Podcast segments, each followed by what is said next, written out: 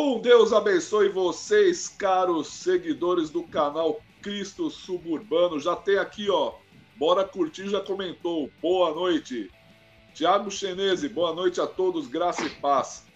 Hoje, nesse novo formato do Celocast, que você pode ouvir o áudio aqui no. Vai poder ouvir o áudio depois nos agregadores de podcast, no Castbox, no Spotify, Deezer. É um novo formato. Eu peço para que você siga nessas plataformas de podcast. E se você também está vendo aqui pelo YouTube, se subscreve. Bom, o meu convidado de hoje é um convidado para inglês ver. E você vai entender a sacada. Mas como a gente não está falando inglês, pode-se falar também em português. Eu estou falando com ele, Sim. vocês vão entender por que, que o convidado é para inglês ver. Eu estou conversando aqui com ele, Nathan Castro, Satan Decapitated Ministro Anglicano. Se ligou para inglês ver? Anglicano. É, Se você não sabe. Pegou a referência? Hoje aí. É, a gente tem que sempre. Eu sempre gosto de botar uma introduçãozinha assim no meio do podcast para a gente começar a falar alguma coisa.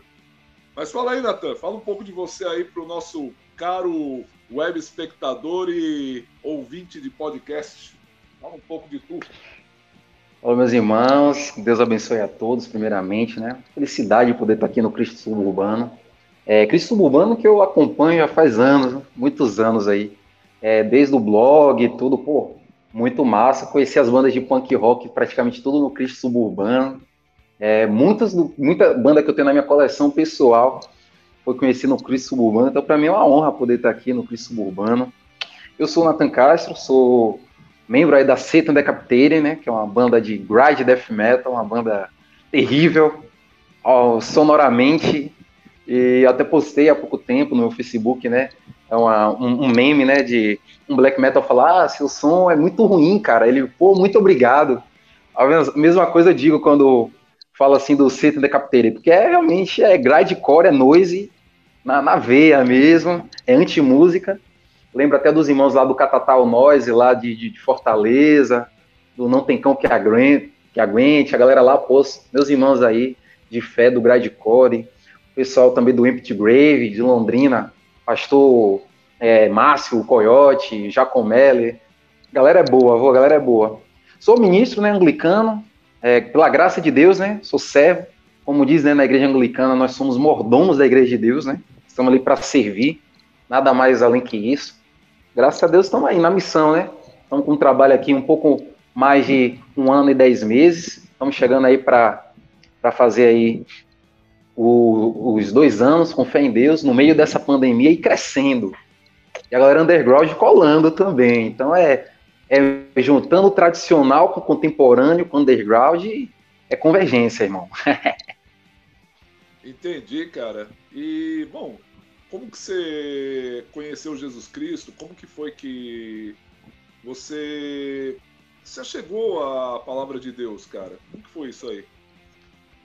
Cara, é muito interessante. Eu, eu já contei essa história diversas vezes. Eu fui batizado na igreja de Roma, né? Quando pequeno. E com minha mãe não era praticante, né? Fiz catequese e algumas missas, mas nunca fui praticante. Oito anos de idade, minha mãe, uma vizinha da minha mãe, ela é, falou com minha mãe, pô, tem uma igreja de revelação e eu gostaria de ir porque eu tô querendo saber de algumas coisas da minha vida e do meu marido. Ai, meu Deus do céu. Aí, bora comigo, o nome da minha mãe é Anitta, né? Bora comigo, Anitta. Aí, a minha mãe, bora. Minha mãe comecei para essa igreja. Essa igreja é aquela igreja do reteté, pá, que a galera roda, revelação, assim, que, assim diz o Senhor. aí, minha mãe começou aí, aí é, entrou para a fé evangélica, né? Por, por, por esse meio, eu comecei a ir com ela. Só que, sei lá, eu com oito anos de idade, né? Fiz nove, fiz dez e eu não achava aquilo muito. Assim, eu não conhecia muito a Bíblia, né? Lia pouco. Era, eu era criança, né? Então, para mim, eu, eu ainda não conseguia concordar com aquela questão de culto do mistério. Culto do mistério é um culto que todo mundo começa a rodar, fica rodando, é, tem tambor, atabaque, timbal. A gente está em Salvador, na Bahia, né, meu rei? Então, é, rola, rola dessas, né? E aí, vou. Hot de Bahia, fui dessa igreja durante um tempo. Né? Acarajé, com pimenta. Com muita pimenta. É. Então, quando chegou 11 anos de idade, é, fui convidado para uma célula, né? Uma igreja de, da visão celular, do M12, do René Terranova lá, o patriarca das nações. E aí fui convidado, cheguei lá e gostei, né? Tinha umas musiquinhas de Fernandinho, um negócio mais animado. Eu curtia naquela época ali Charlie Brown Jr., ouvia Mamonas Assassinas, ouvia umas coisinhas assim tal, um CPM 22, um hardcore, um pop rock, catedral, oficina G3. Aí eu fui, comecei para a célula e falei com minha mãe, isso com 11 anos de idade, manhã, olha só, eu não estou gostando muito daqui, tem como eu ir para a igreja batista, que lá era a igreja batista, era uma igreja que era tradicional, que se converteu ao movimento do, do mover celular, quem não lembra do movimento do mover celular no Brasil, né? Aí eu entrei, nisso já com que com, com, com 11 anos, com 12 anos eu fui para um encontro com Deus, né? o famigerado encontro com Deus. E aí de lá eu fui para a escola de líderes. Com 12 anos de idade comecei, eu abri uma célula na rede de adolescentes. Abri uma célula que eu lembro que eu consegui multiplicar três vezes essa célula. E aí é, comecei, comecei né, na, na, igreja lá, pá, fiquei um bom tempo, fiquei uns sete a oito anos nessa igreja. E, e ainda e vindas, né, tinha um tempo que eu me afastava, eu me envolvi também com torcida organizada, né? Que eu sou torcedor do Bahia. Comecei a andar na, na, na torcida organizada na Bamô e tal, e aí me deu, deu uma afastada um pouco da igreja e tal. E aí voltei. Quando eu voltei, voltei para a mesma igreja. Só que aí, cara, eu voltei com aquela questão de insatisfação com a questão do sistema lá. Dinheiro, é, tinha primícia, dízimo, tinha outros negócios lá e eu pô, não concordava. Eu comecei a ler a Bíblia e ouvir metal. É, quando eu tinha o que, uns 15 anos me apresentaram um som do Mortification. E eu falei, nossa, que som irado, cara. Eu vi assim Mortification, então depois Ancestor, comecei a ouvir. E aí comecei a ficar, comecei a comprar camisa e tal, essas coisas assim. Quer dizer, camisa, a minha primeira camisa de banda, se não me engano, eu tinha 17 para 18 anos. Comprei na mão do reverendo George Dolcey, passou da comunidade de Anderzone, a qual fui, fiz parte há muitos anos. E fui indo nessa igreja, né? Continuei com células e tal, os trabalhos lá. Só que eu ainda não tinha, tipo, uma experiência com Deus assim latente, sabe? E aí comecei a me envolver com metal cristão. Metal cristão, aí comecei a ler as letras e me impactar, né, com o conteúdo, conhecer umas bandas de punk rock, tipo Office Negative, é, bandas como M MXPX, é Doug Hutt, cara, The Crucified, cara, muita coisa. Aí comecei a ouvir e aí me bateu a curiosidade de saber qual era a igreja que essas bandas é, frequentavam, que congregavam. Quando eu comecei a ver as igrejas que eles frequentavam, é luterana, anglicana, presbiteriana, igrejas históricas né, na Europa, muitas eles congregavam em igrejas históricas e tal. Reino Unido mesmo, a igreja anglicana, né? Aí eu comecei a, a ter interesse, né? Conhecer sobre a, a história da igreja, o protestantismo tal.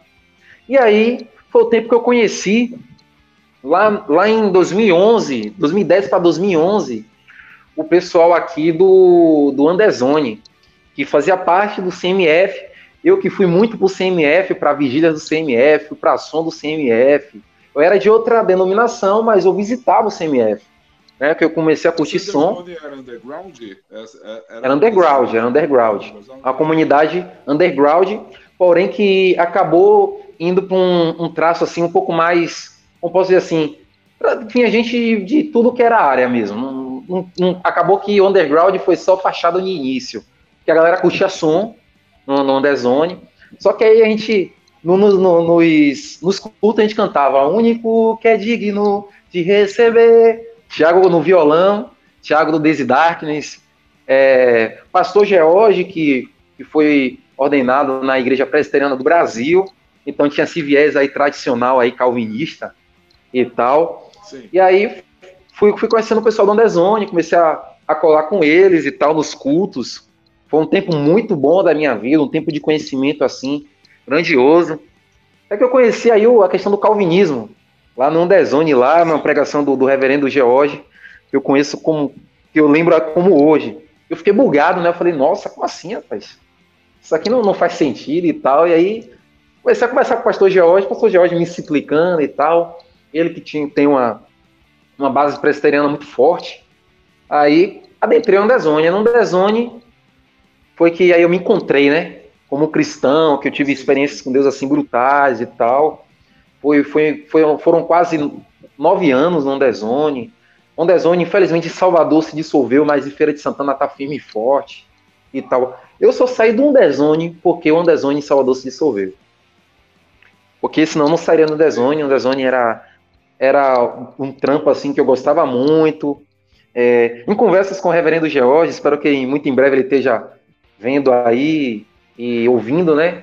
Se não estiver agora, é, ele falou, Natan, ser um trabalho, pô, ser um trabalho lá pelo, pelo São Rafael, né? Porque assim, eu pegava dois ônibus para poder estar no, no Andezone. Salvador, cidade grande, né? A terceira maior capital do Brasil. Então, é metrópole mesmo, né? Então saía daqui, pegava dois ônibus para poder estar no culto do Andezone. Aí falava com o pastor e tal, aí indagava ele sobre algumas questões de, de evangelismo, de trabalho, de campo, né? Porque eu sempre fui muito afinco nisso. Essa questão de trabalho de campo. Sempre fui muito afinco. Aí ele falou: não, pô, começa um trabalho, para mim tá tranquilo, você começa a liderar aí um trabalho e tal. Acabei que eu não fiz, né? Acabei não fazendo, fiquei pelo Ondezone mesmo, pregando, fazendo uns trabalhos lá com os irmãos Ondezone, o Mofia, o Thiago, a Luana, a, a, Flávia, né? Muita gente do Ondezone. Melk, que foi do Ondezone também, a Melk e a, e a, e a Débora, né? A esposa dele. Galera muito boa. Foi um refúgio. O Ondezone foi um refúgio pro pessoal depois que desmoronou né, a renascer em Cristo, um refúgio aqui em Salvador e na Bahia em si. A gente colou junto, teve muitos trabalhos, teve os acampizones, a qual a gente teve uns trabalhos espirituais muito bons. Então, foi o tempo. Então, minha vida foi isso. Eu saí do, do pentecostalismo, passei pelo neopentecostalismo, né, a teologia da prosperidade, e acabei entrando num híbrido de igreja underground com um pensamento tradicional, é, mais reformado, né? mais calvinista. E aí acabou que se dissolveu o Andezone, e aí eu estava já estudando, né, aqui com um seminário, conheci aí o, o bispo Francisco, que é o bispo emérito da Igreja Anglicana Reformada do Brasil. E aí ele, meu filho, quero você com a gente, começar um trabalho aí, eu quero é, te autorizar aí para você começar o ministério e tal. E aí eu meio que relutei, né? Isso lá em 2000, 2017, 2000 2016, 2017, relutei e tal. Comecei a estudar e já no Dezone eu, eu gostava muito do anglicanismo. Porque o anglicanismo, ele tinha a questão do de você ser católico, na questão de uma só igreja, né, a questão universal, mas ser protestante, ser reformado, ser evangélico, entendeu?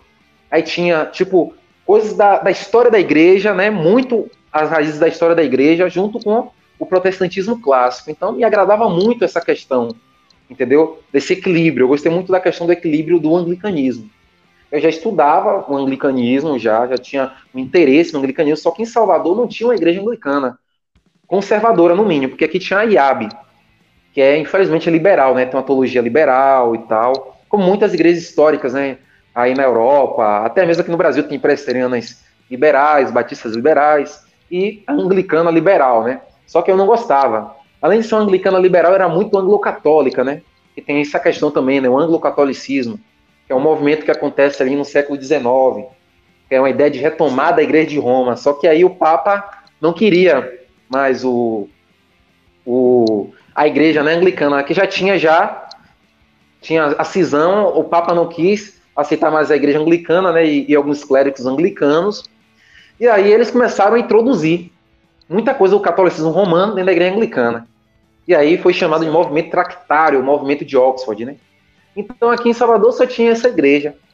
E aí dissolveu o Andezone, é, passei um tempinho visitando a igreja presbiteriana, que era algo assim muito próximo do que eu conheço como igreja é, tradicional. E aí comecei um trabalho do zero aqui, do zero mesmo, na minha casa, casa pequenininha. Convidava os irmãos, os irmãos iam para lá, começava os cultos e tal. E aí Deus foi abençoando até que a gente conseguiu um espaço na Associação de Moradores aqui do bairro de São Rafael, onde eu estou agora, né? Que aqui é o gabinete pastoral. E aí, cara, comecei um trabalho aqui que uma benção, cara. A pandemia veio, né? A gente ficou seis meses parados. na época da pandemia aí. Quando liberaram, a gente voltou com todas as questões aí de saúde sanitária, né, e tal. Tem sido uma bênção. É, tem, a gente tem tido dos mais tradicionais, né, reformados, a evangélicos mais assim carismáticos, a underground. Tem uns irmãos aqui, tipo Lucas Collins, né, que, é, tá, que em São Paulo, tá aqui em Salvador e tá colando com a gente. Lucas Collins, que, é, que foi da Crash Church, aqui conosco. É, tem um irmão que, que era secular, viu a gente almoçando todo mundo junto no, numa churrascaria aqui próximo, no dia da Reforma Protestante, né, que a gente fez um culto aqui alusivo à Reforma Protestante. E aí colou, olhou assim, pai, viu um irmão com a camisa do Antinema, camisa de metal, aí ele veio conversar e aí tá colando com a gente também.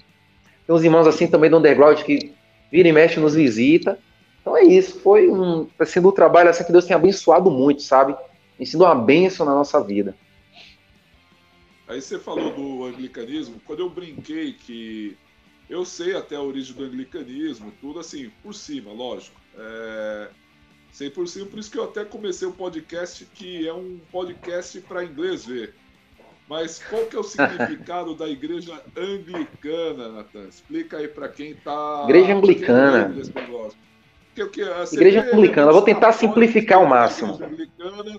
E vê elementos evangélicos dentro da igreja anglicana. Às vezes você vê um ministro anglicano usando um hábito. E às é. vezes você vê é, é, algumas igrejas anglicanas tendo imagens, é, algumas, Sim. Né? tendo imagens Sim. dentro. Então, explica-se o conceito da igreja anglicana aí pra galera. Eu, eu até entendo tudo um pouco assim por cima. E explica aí pra galera. Por isso que eu falei que é pra inglês ver, né? Igreja anglicana, ou anglicanismo, né, protestantismo inglês. É, a igreja anglicana, ela, ela assim, quando em 1517, né, Lutero fixou lá nas, na porta de Wittenberg, né, os, os, os chamadas teses, né, as teses, 95 teses, é, ele botou a Europa em chamas, né? Ali foi um ponto alto, né? Foi em latim, não foi nem para a linguagem do povo, foi em latim. Exato. Foi em latim para que. Exatamente, exatamente. Quando ele pôs lá, ele botou fogo na Europa. E aí, né, veio os diversos movimentos. Né? O luteranismo ele foi muito fechado, né? E a gente percebe que do luteranismo não sai muita igreja do luteranismo. E aí acontece que começa um movimento lá na Suíça com o Ulrich Zwinglio, né? Um movimento que é também conhecido como Zwinglianismo, né? É um movimento reformado, começa em Zwinglio, né? E aí, com o francês, né, João Calvino, começa a, a, o movimento aí calvinista na, em Genebra. Então, uma grande escola do anglicanismo é a lei chamada Reforma Continental. A reforma na Suíça, né? Aqueles reformadores ali influenciaram muito. Então, nessa época de reforma, aconteceu que na Inglaterra começou e muita gente protestante. Dos é, protestantes mais luteranos aos mais anabatistas, por exemplo. Então, a Inglaterra se tornou um caldeirão de protestantismo, de diversas vias do protestantismo. E aí é, a gente tem na Inglaterra, né, o, o William Tyndale, né, que foi um dos primeiros tradutores da Bíblia, né, para o inglês, né, ele, ele que, que trouxe, né, para junto com o, o, o Wycliffe, né? O Wycliffe, é, um pouco mais atrás, né? Que é um, um pré-reformador, começou a escrever a Bíblia em inglês. Então, praticamente, ele já deu uma, uma preparada no caminho, né? Para a reforma anglicana e para a reforma protestante como um todo. Aí o, o, o Tyndale, ele fecha o Novo Testamento, a língua do povo. É, Henrique VIII, um católico fervoroso, é, fica sabendo do, do Tyndale, o Tyndale foge da Inglaterra, só que ele é pego, é, se não me engano, na Áustria, né, hoje é a Áustria, e botaram fogo no Tyndale, né, literalmente, queimaram o Tyndale, e aí começa, né, os movimentos da reforma. Henrique VIII sempre foi católico, isso a gente sabe muito bem, né, foi católico romano, muito firme, ele, tem até o, ele teve até o título, né, de defensor da fé cristã, né? Que é um título que até a rainha Elizabeth usa até hoje. É, todos os, os, monarcas né, usam, né? Que é um título que a igreja de Roma não olha mais o monarca inglês dessa forma, porém o monarca inglês é, tem para si, né? E aí o Henrique VIII, ele por questões mais é, maritais, né? Ele queria se descasar da Catarina de Aragão, que na verdade foi esposa do irmão dele, né, o Arthur de Gales, né, o príncipe de Gales. Então, perdão. Então aconteceu que negócio que caiu aqui. Tá certo. Certinho aí? Tava... É, tá certo. O, Luciano Mota falou que tá sem som, mas é, eu tô vendo aqui no computador, tá saindo som normalmente aqui. Dá uma olhadinha. Então é com aí, ele aí. Como é que tá o som aí? Porque aqui eu tô olhando no computador, tá bacaninho o som aqui. Tô falando. Tá bacana? Tá, tá bacana sim o som. Tá bacana? Pronto. Então vou continuar. Então, é, no reinado lá de Henrique VIII, é, tá caindo aqui, peraí, deixa eu, botar isso mais. É o Pedalski. Pronto. No reinado de Henrique VIII, né, acontece lá a questão que ele queria se descasar lá da, da Catarina de Aragão, né? Catarina de Aragão, que era é, a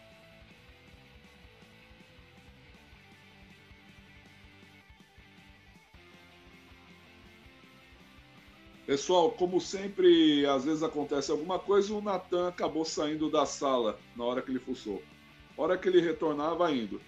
Mas enquanto isso aí, deixa eu lendo os comentários. Lógico que eu vou editar aqui pro podcast. Eu, rapaz, ele saiu.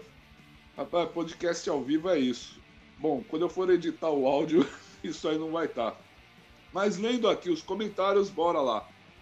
Luciano Mota, boa noite. Grande Natan, fomos amigos na Batista. Se caso acabe lendo os comentários, diga ao amigo Natan que estou falando. Ganhar, discipular, consolidar e enviar. Abraço. Grande trabalho. Parabéns, irmãos. Que Deus abençoe sempre. Tiago Chinês, sempre comentando aí, dando força. Canal Bora Curtir Célula. Luciano Mota, tá sem som. É aquela hora lá a gente já resolveu. Canal Bora Curtir, som tá legal. Luciano Mota, desculpa, foi o Bluetooth do computador. Esperar o Natan né, chegar, né, gente? Esperar chegar porque estamos aí. Ele deve estar tá correndo procurando alguma coisa aqui. Mas é isso, cara. Podcast live ao vivo, já esperar. Ele chegou. Chegando. Conseguiu aí? Ele chegou. Certinho? Pronto, pronto, pronto. pronto. Vamos lá. Certinho. Já, já mandei aqui os recados aqui. O seu camarada Luciano Mota disse: ganhar, discipular, consolidar e enviar. Isso aí parece que é o. Isso. Visão celular. Aí conhece. Visão celular. Beleza. Então, queridos. É- Vou falar. E aí? Certinho? Dá para ouvir? Mas... Dá, dá para ouvir. Eu nem lembro mais de onde a gente parou. Pronto. Então eu parei em Catarina de Aragão. Aí a Catarina de Aragão era, era esposa né, do, do irmão do Henrique VIII. Então o Henrique VIII começou a pedir para os, é, os acadêmicos né, de Oxford para poder é, ver né, na Bíblia onde que a Bíblia fala né, que o irmão não pode casar, ou a, a gente não pode casar com a esposa do nosso irmão, né? E tal.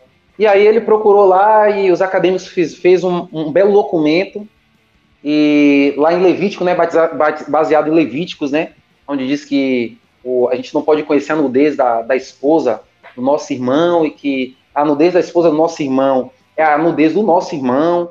E aí ele mandou, né, para Roma. Mandou para Roma, só que o Papa de Roma não aceitou não aceitou dissolver o casamento dele porque eles tinham, né, é, grandes, é, é, grande aliança com o Carlos V da Espanha.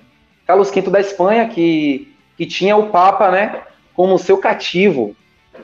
Então o Papa era marionete do Carlos V. Então o Papa queria ter a Catarina de Aragão, que é tem que era prima, né, de Carlos V, aqui ah, lá na Inglaterra, né? E aí o, o não liberou o casamento o Henrique VIII. Então, Henrique VIII fez esse documento, foi lá no, no, no foi lá no parlamento, aprovou junto a, a tantos clérigos quanto é, o pessoal lá do parlamento, e aí fez o, o ato né, de, de, de, uniformidade lá, e aí se consagrou como governador supremo da Igreja da Inglaterra. Então ele mesmo se consagrou lá o governador supremo. Então a, a igreja da Inglaterra acabou que sendo uma igreja católica, só que não mudou nada. Era igreja católica, só que nacional, sem, sem o Papa. O que aconteceu foi isso. Sim. Uma igreja católica sem o Papa. E os próprios clérigos, assim, da anglicana já estavam querendo uma teologia para eles, e aí foi, foi aí que eles começaram a se basear no estudo de Calvino. Isso, da... isso. Aí Thomas Cranmer, aí vai entrar o quê? Vai entrar o Thomas Cranmer, né? Thomas Cranmer, que é o reformador anglicano, assim, um dos principais, né? Ele, ele que aguentou Henrique VIII aí, porque ele era protestante, né? Muito forte, aguentou Henrique VIII até a morte. Henrique VIII ele morreu com 55 anos. Quando Henrique VIII morreu, amigo, Aí veio os protestantes todos e tomaram conta da Inglaterra. Porque quem ficou foi o filho dele, o Eduardo, né? O Eduardo VI, né? E, e aí ficou Eduardo VI ainda criança, e aí os protestantes começaram a promulgar documentos. Aí começou o livro de oração comum, que é uma liturgia é, de doutrina protestante, né? Que é o que a gente usa até hoje, que é o de 1662. A Revolução Gloriosa, a Revolução Gloriosa foi aquela que foi promovida pela Igreja Anglicana? a Revolução Gloriosa. Foi pela, pelos monarcos, né? Pela igreja anglicana. Porque os puritanos Sim. fizeram a ditadura, né? E aí veio a Revolução Gloriosa para poder restaurar o episcopalismo né, na da Inglaterra. Aí os caras foram lá, resolveram o problema, cortaram a cabeça de, de quem estava começando já o problema, né? Tanto que não derramou um sangue. Não, já, o problema já estava instalado. A questão ali é que o problema já estava instalado. Por quê? É, eles mataram o rei Carlos, né? Carlos I. Sim mataram o rei Carlos, e aí é, instituíram né, o, o, o Clower, né, o, o puritano, para ser, dizendo ele, o protetor, né, protetor da Inglaterra e tal, como se fosse um presidente, ele era um parlamentar. Então botaram a, tornaram a igreja anglicana uma igreja presbiteriana, daí saiu as chamadas Confissões de Fé de Westminster, né, Westminster que a gente conhece aqui, a do, que é a doutrina dos presbiterianos, que foi feita para a igreja anglicana. É um documento para anglicanos, né? O de Westminster era anglicano, e aí os presbiterianos anglicano, é. fizeram, fizeram essa apropriação cultural, né? Vou utilizar exato, exato. da galerinha aí. Por quê? Porque a igreja anglicana se tornou presbiteriana naquele momento, né? Se tornou presbiteriana, eles tiraram o episcopalismo, né? Os puritanos tiraram o episcopalismo, e aí os divinos de Westminster usou os 39 artigos, que era a doutrina anglicana, né? A confissão de fé anglicana, para fazer as confissões de fé de Westminster. E aí tornou a igreja anglicana a igreja presbiteriana. Só que aí veio depois né, de um tempo a Revolução Gloriosa, né? Restaurou-se o livro de oração comum né, de Thomas Cranmer, o reformador anglicano, é, é, os 39 artigos da religião, o ordinário. E nesse tempo, para assim, pra agora para poder dar uma, uma, uma corrida, o que é a igreja anglicana? A igreja anglicana é uma igreja católica e reformada. Católica no sentido universal. Depois, quando ela ganhou as doutrinas, depois que Henrique VIII morreu, que aí os reformadores protestantes começaram a fazer as doutrinas anglicanas, aí tornou que uma igreja católica que compreende que a, a igreja não começou há 500 anos atrás, entendeu? Ali em Martinho Lutero, mas que começou há dois mil anos atrás, então que se mantinha, né, toda a doutrina ali que foi feita nos apóstolos e nos pais da igreja, entendeu? Só que estava errado, segundo as escrituras, que se tirava, entendeu? Então, o anglicano, ele, ele confessa a tradição cristã segundo a Sagrada Escritura. Então, o que que está na Sagrada Escritura? Tá, tudo tá correto? Pronto, a gente segue. O que o pai da igreja erra, a gente já não segue com o pai da igreja. Então, somos católicos nesse sentido. Reformados porque a nossa doutrina ela é muito próxima à doutrina continental lá dos calvinistas, né? Do, do, do, da doutrina da reforma continental. E temos também uma doutrina também um pouco forte do luteranismo, que é os chamados High Church, né? High Church Sim.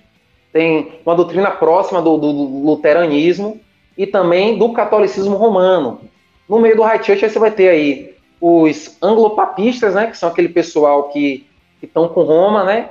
Que estão na igreja anglicana, mas que se pudesse estaria de mãos dadas com Roma que são as igrejas que você falou, algumas têm imagens tridimensionais e tal. Esses aí são os anglo-católicos, anglo-papistas e tal. E tem o, o, os, os anglo que tem uma influência mais luterana, mais luterana. Sim. E tem a igreja, a igreja ampla. Ela é dividida em três igrejas. Oi. Vocês Oi? são então pedobatistas. Pedobatistas. É... Toda igreja anglicana é pedobatista, independente da ala. É... Seja a ala evangélica. Exatamente, teologia pactual, teologia da aliança. Sim, sim. Então somos pedobatistas. Exatamente. Galera, vou explicar. Para quem não sabe, a gente tá tendo uma conversa de alto, de alto nível aí, galera. É, para quem não sabe, assim, pedobatista é batismo de crianças, entendeu? É, o papo aqui do, do podcast, o convidado tá falando, né? não é concordar ou discordar, é ouvir o convidado mesmo, ele tá é, deixando algo dele em mim também, que eu tô aqui aprendendo algo bacana sobre o anglicanismo de um ministro anglicano e do rock and roll ainda por cima, entendeu? Canal Bora Curtir de o prazer de conhecer o Natan no show do Striper. Antes já sabia dos seus feitos para o underground. Servo de Deus vivo e grande irmão. Tiago Chinês, grande Edu, live sempre da hora. Show essas explicações. Ó, a galera aí tá curtindo, hein? Tá tendo é... um conhecimento teológico aí bacanudo para nós aí. E, então, é assim, muito interessante. É, do... Galera, para quem não conhece a doutrina do pacto, que provavelmente os luteranos seguem um pouco, eu posso estar enganado, mas os presbiterianos com certeza e os, e os anglicanos, eles acreditam que a, o batismo é a substituição da circuncisão. Enquanto assim, uma criança ela era circuncidada lá no Antigo Testamento, no oitavo dia. Exato, é, no Novo Testamento há o batismo. Então, o batismo assim do menor. Por quê? Porque existe um pacto. A, na visão assim calvinista da coisa, é, Deus se achega até o homem, Deus se chega até o homem, e o homem ele só pode se converter se não for pela ação de Deus apenas. Isso assim dando um, um breve relato. É, porque, mas os homens, é, aí assim, o pessoal sempre bate na questão da predestinação. É, eu vou dizer assim um parâmetro da visão calvinista. É, todo mundo já escolheu, já escolheu ir para o inferno. Todo mundo. Todo, todo mundo, mundo já escolheu já ser separado de Deus. Todo mundo já escolheu. É, se Deus não fizer uma intervenção na vida desse cara, esse cara ele vai para o inferno. É, gosto muito assim da. Gosto assim, não tenho como, eu ainda não tenho uma teologia definida, mas assim, pode-se dizer que o calvinismo é algo assim que eu gosto muito. Eu não tenho assim uma teologia definida, tanto que eu abraço o pentecostalismo mesmo, que ele segue uma visão assim, que a escritura diz está falado, né? Eu sigo mais essa coisa do pentecostalismo. Mas é, em, em tese, eu concordo mesmo com, com a, com, a, ideia, todo mundo escolheu estar distanciado de Deus. Porque é o seguinte, se, se você convidar um cara, ah, vamos pro culto, tal, vamos ouvir uma palavra de Deus, vamos não sei o que, a maioria vai negar, ah, não, não quero saber de igreja, não, igreja está no seu é verdade. crente safado, crente filho de uma égua, os caras falam tudo isso aí.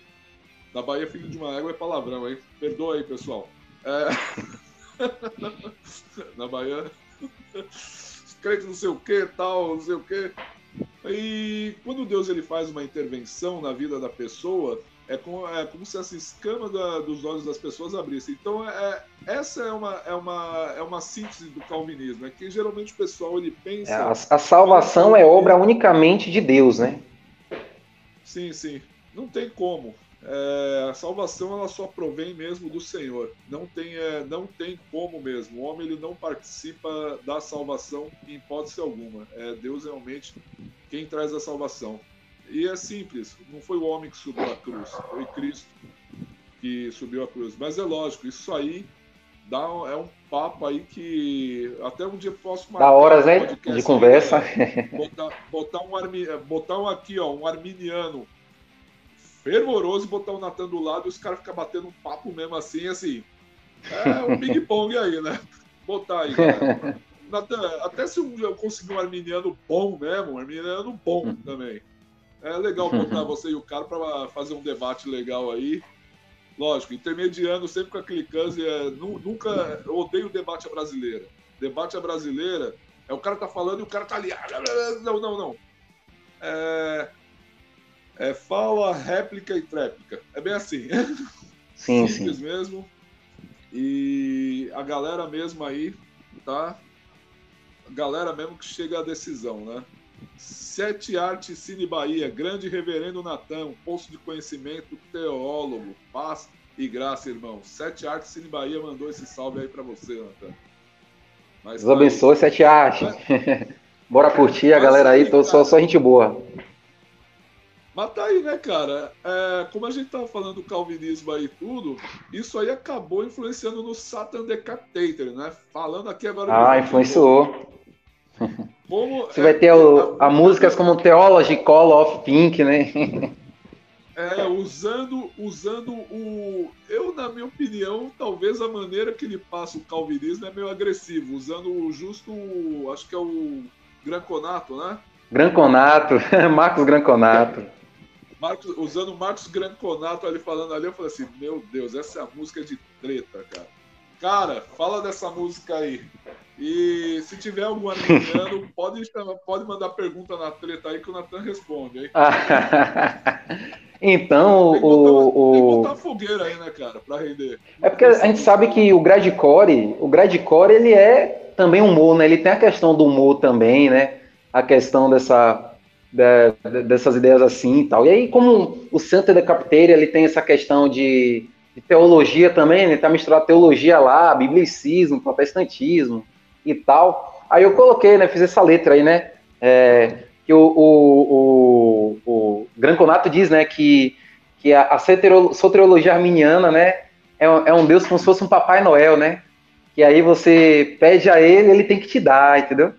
Então, peguei, né? Fiz uma letra assim, meio que meio que satirizando né, questão e tal, mas uma questão de humor, não para ofender mesmo e tal. A gente até acabou figurando com essa música o irmão lá do, do, do Vulcanes, o irmão Vulcanes, lá no, no é. Lofire, lá no Christian Lofire, rapaz. Christian Lofire, que é Vulcanes, ó, abração, Vulcanes, você é o cara, Deus abençoe. Gosto muito. Tava vendo o bate-papo de vocês dois, foi um bate-papo sobre punk rock, ó. 10, 10, 10 demais. Legal, legal. Então, é, foi uma música assim que eu disse, é, eu vou jogar, né? Aí, tipo, o Leandro, né, que é o nosso guitarrista, ele falou assim, rapaz, isso vai dar treta. Eu falei, não, tô nem aí, pô, é só pra brincar, rapaz. Aí ele, ah, então vou jogar. A gente jogou. Mas, mas é, teologia cor de, é, é, fofo, cor de rosa. Teologia colorida. Theology Call of Pink. Pessoal, não tem nenhum arminiano aí pra treta, não, galera? Comenta aí se tiver algum aí que é legal. Aí, aí a conversa rende. E aí, e, aí, e aí, no final, perguntaram: é, por que, que o senhor não é arminiano? Porque eu tenho uma Bíblia em casa. Putz, você acha que a Obra aí. deve ter ficado pistolaço, cara? Os caras devem ter pistolaço, ficado pistolaço com essa aí. Puro humor, cara, puro humor, mas que tem uma mensagem por detrás, né? Uma mensagem da questão da soberania de Deus, né? Porque assim, se for pegar luteranos, anglicanos, né, presbiterianos, nós somos monegistas. Discordamos de uma coisa aqui, outra ali, mas somos monegistas. Acreditamos que a salvação só pertence ao Senhor, como diz lá em Jonas. A salvação pertence ao Senhor. Então a gente acredita que Deus ele é soberano. E dentro da sua soberania existe a chamada liberdade humana. Mas na, no quesito salvação, só pode ser salvo por Cristo. Exatamente. Exatamente. É, Entendi, cara. Mas assim, uma, uma... parece que Zwingel e Lutero na questão da ceia eles não apertavam a mão, né? Foi nisso aí que eles Acabou, a reforma acabou aí. Aí foi a, a reforma estava indo bem, mas a, a, pedra de divisão da reforma foi aí. É o chamado colóquio de Marburgo, aonde Sim. o Lutero, né, falou para si para Zwingli, Zwingli, o seu espírito não é o mesmo que o meu não. E aí deu treta, cara. Marty Busser intermediando, Marty Busser que revisou o livro de oração comum de mil, 1559 e, de, e, e depois acabou sendo relançado né, pela Rainha Elizabeth I em 1662, o livro de oração comum.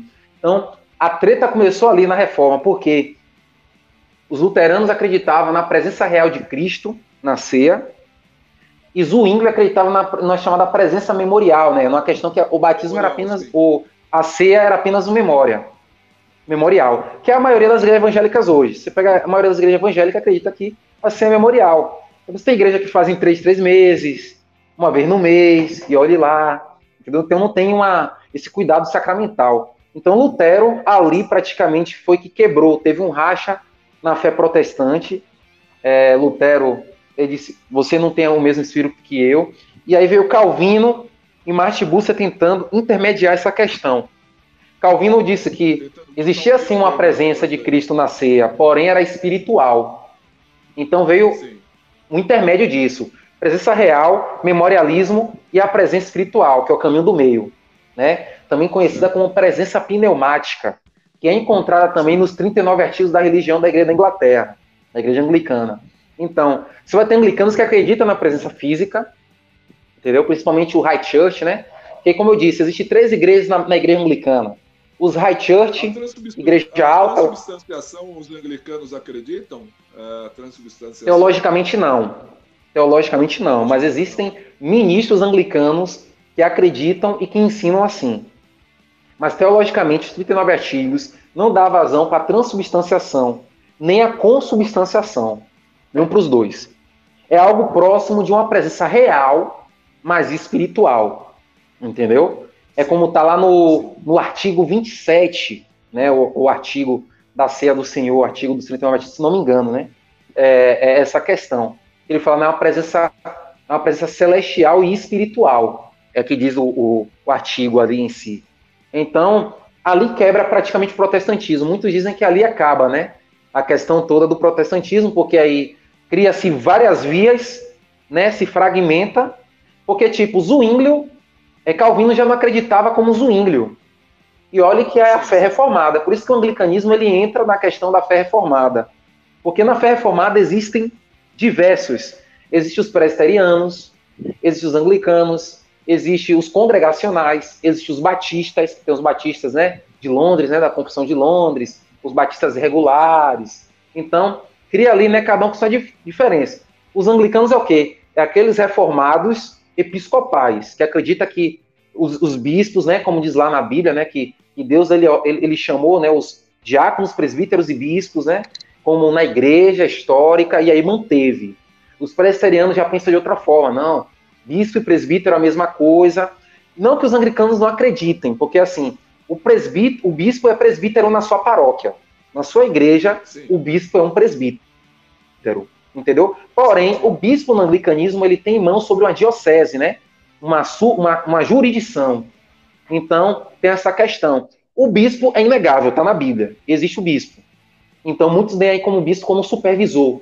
Ou então, um homem mais velho que pastoreia os presbíteros, né? Os demais pastores. E aí fica essa questão. Então, começa a fragmentação no, nesse exato momento que você falou aí. O colóquio de Marburgo com a questão da ceia do Senhor. Entendi, cara. E assim, bom, como existem diversos, pelo visto, né? Como existem diversos pentecostalismos, o espírito humano é difícil de conter. Como existem diversos pentecostalismos, é, existem diversos presbiterianismos, é, existem também diversos anglicanismos. É, então a gente vai partir, por exemplo, quando se fala é, igreja anglicana para um leigo, a primeira coisa que talvez, se o cara ele assiste debate na televisão, ele assiste qualquer outra coisa, ele vai lembrar do reverendo Aldo Quintão, cara. É, você já sabe é. até quem é a figura já. E... Figura que já causou, né, é, muito problema para o próprio anglicanismo, né? Sim, porque o que, que acontece? É, parece que não tem ninguém assim para repreender esse cara publicamente. É, eu, eu, vi uma sarrafada que o bispo deu nele, que ele jogou o número e o bispo ali, já, o bispo católico já estava afinado para calar ele. Mas parece que o reverendo Aldo Quintão ele acaba ignorando muitas coisas das questões das escrituras, como casamento homoafetivo, tudo. E não só isso, ele faz algumas declarações que não tem como. Eu, eu, eu, eu falo aqui abertamente porque não tem como você ser um crente em Jesus Cristo e fechar com certas coisas. Isso. Impossível. É, é, isso é, é aquilo que a gente estava comentando na, na comunidade de fé. Enquanto houver, ontem, né? Enquanto houver testemunhos da, da igreja de conversão, porque é o seguinte, o, o, o, o, por que, que às vezes eu falo da pressão do politicamente correto? É, Roma pressionou, na época, os primeiros cristãos a aceitar o culto à adoração ao imperador. Pressionou. Roma, Roma pressionou. E, e os primeiros cristãos não cederam a, ao culto ao imperador. Tanto que os primeiros cristãos eram chamados de ateus. Pegar os documentos de Roma, Sim, eram é chamados é verdade. de ateus. É verdade. Por quê? Porque eles não é prestavam culto ao imperador, imperador. Não se dobravam de jeito nenhum. E eu percebo que hoje a pressão política, hoje, hoje o, o, imperador tem vários nomes. Ele pode se chamar comunismo, pode se chamar nacionalismo, pode se chamar fascismo. Às vezes, por que, que, é, por que, que o nacionalismo ele é muito bem aceito? Porque o nacionalismo ele consegue pegar o crente, né? Começa usar, é, o nacionalismo usa bem a igreja, usa bem, consegue usar bem, né? Verdade. Consegue usar muito bem.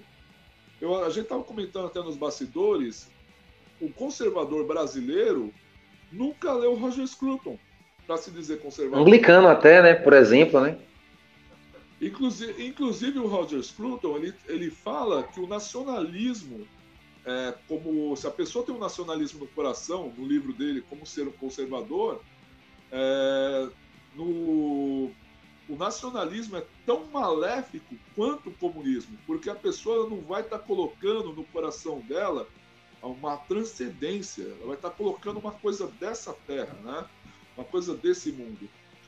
E eu percebo assim que, é, voltando ao assunto, é, usando o reverendo Aldo Quintão assim de exemplo, é, parece que ele e mais a Igreja Presbiteriana dos Estados Unidos, que a Igreja Presbiteriana do Brasil rompeu, né?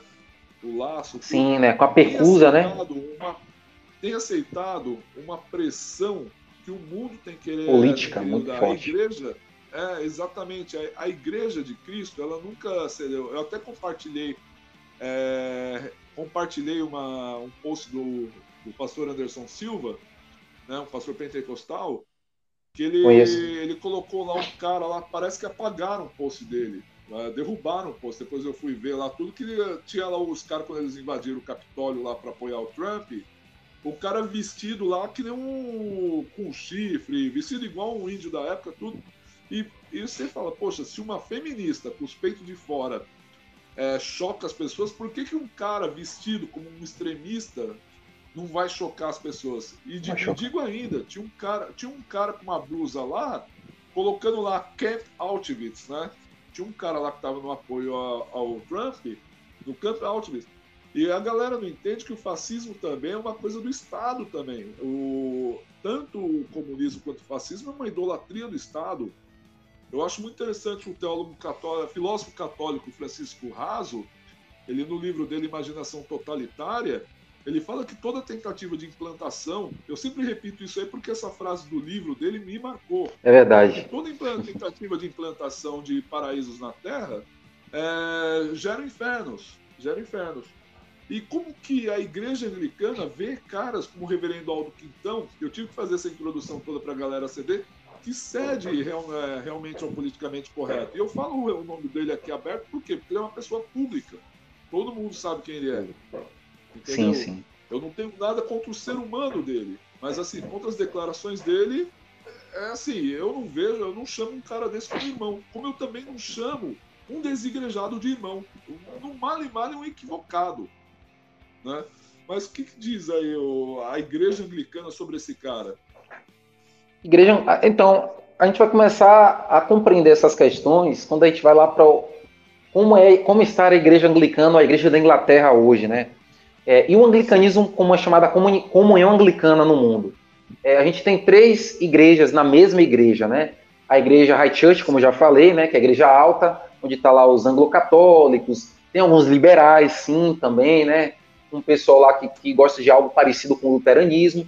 Tem a igreja ampla, onde tem um híbrido de anglo-catolicismo com evangelicalismo e, e fé reformada, porém, essa igreja ampla, que é a igreja do meio, é uma igreja que é muito liberal. Entendeu? Ela tem influência do Estado muito forte, muito liberal, que é a igreja que o Alcuquitão faz parte, né? Ele tem as suas nuances anglo-católicas fortes, né? É, até para um papismo descarado, para assim dizer, mas de uma forma é, liberal. Você percebe que é totalmente liberal. E tem o Law Church, que eu sou, né? A igreja baixa, que é a igreja também conhecida como a igreja evangélica da Inglaterra, né? a igreja protestante e reformada na Inglaterra, que era o que acontecia no século XVI, XVII, XVIII, que infelizmente foi varrido pelo movimento de Oxford, que eu havia falado tempos atrás. A igreja, por exemplo, que eu faço parte, que é a Free Church of England, que é a igreja livre da Inglaterra, ela é uma igreja que sai da igreja da Inglaterra por essas questões de movimento é, movimento de Oxford, que eles perceberam que a igreja deixou de ser confessional ao protestantismo. E isso daria vários problemas. E esse problema lá em Oxford, a gente vê hoje com o liberalismo teológico. Hoje o anglicanismo é terra de ninguém. Hoje qualquer um é qualquer coisa no anglicanismo. É, pode gay, pode isso, pode aquilo. Só não pode entrar no céu, né? Mas tudo isso a gente tem visto. A igreja da Inglaterra, infelizmente, está tomada por liberais. E quando a gente vai para os Estados Unidos, isso piora. A igreja episcopal protestante é uma igreja extremamente liberal desde o final do, da Segunda Guerra Mundial. Desde o final da Segunda Guerra Mundial, o liberalismo teológico tomou conta das igrejas tradicionais na, nos Estados Unidos e na Europa em si. Mas nos Estados Unidos, a igreja episcopal protestante, que é da comunhão anglicana, ela é uma igreja hoje extremamente liberal. E é dela que é a igreja episcopal anglicana do Brasil aqui. É por isso que nossa igreja episcopal anglicana do Brasil é liberal.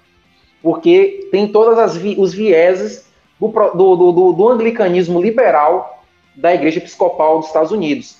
E aí, Aldo Quintão era dessa igreja, Igreja Episcopal Anglicana do Brasil. Ele se separa dessa igreja, né?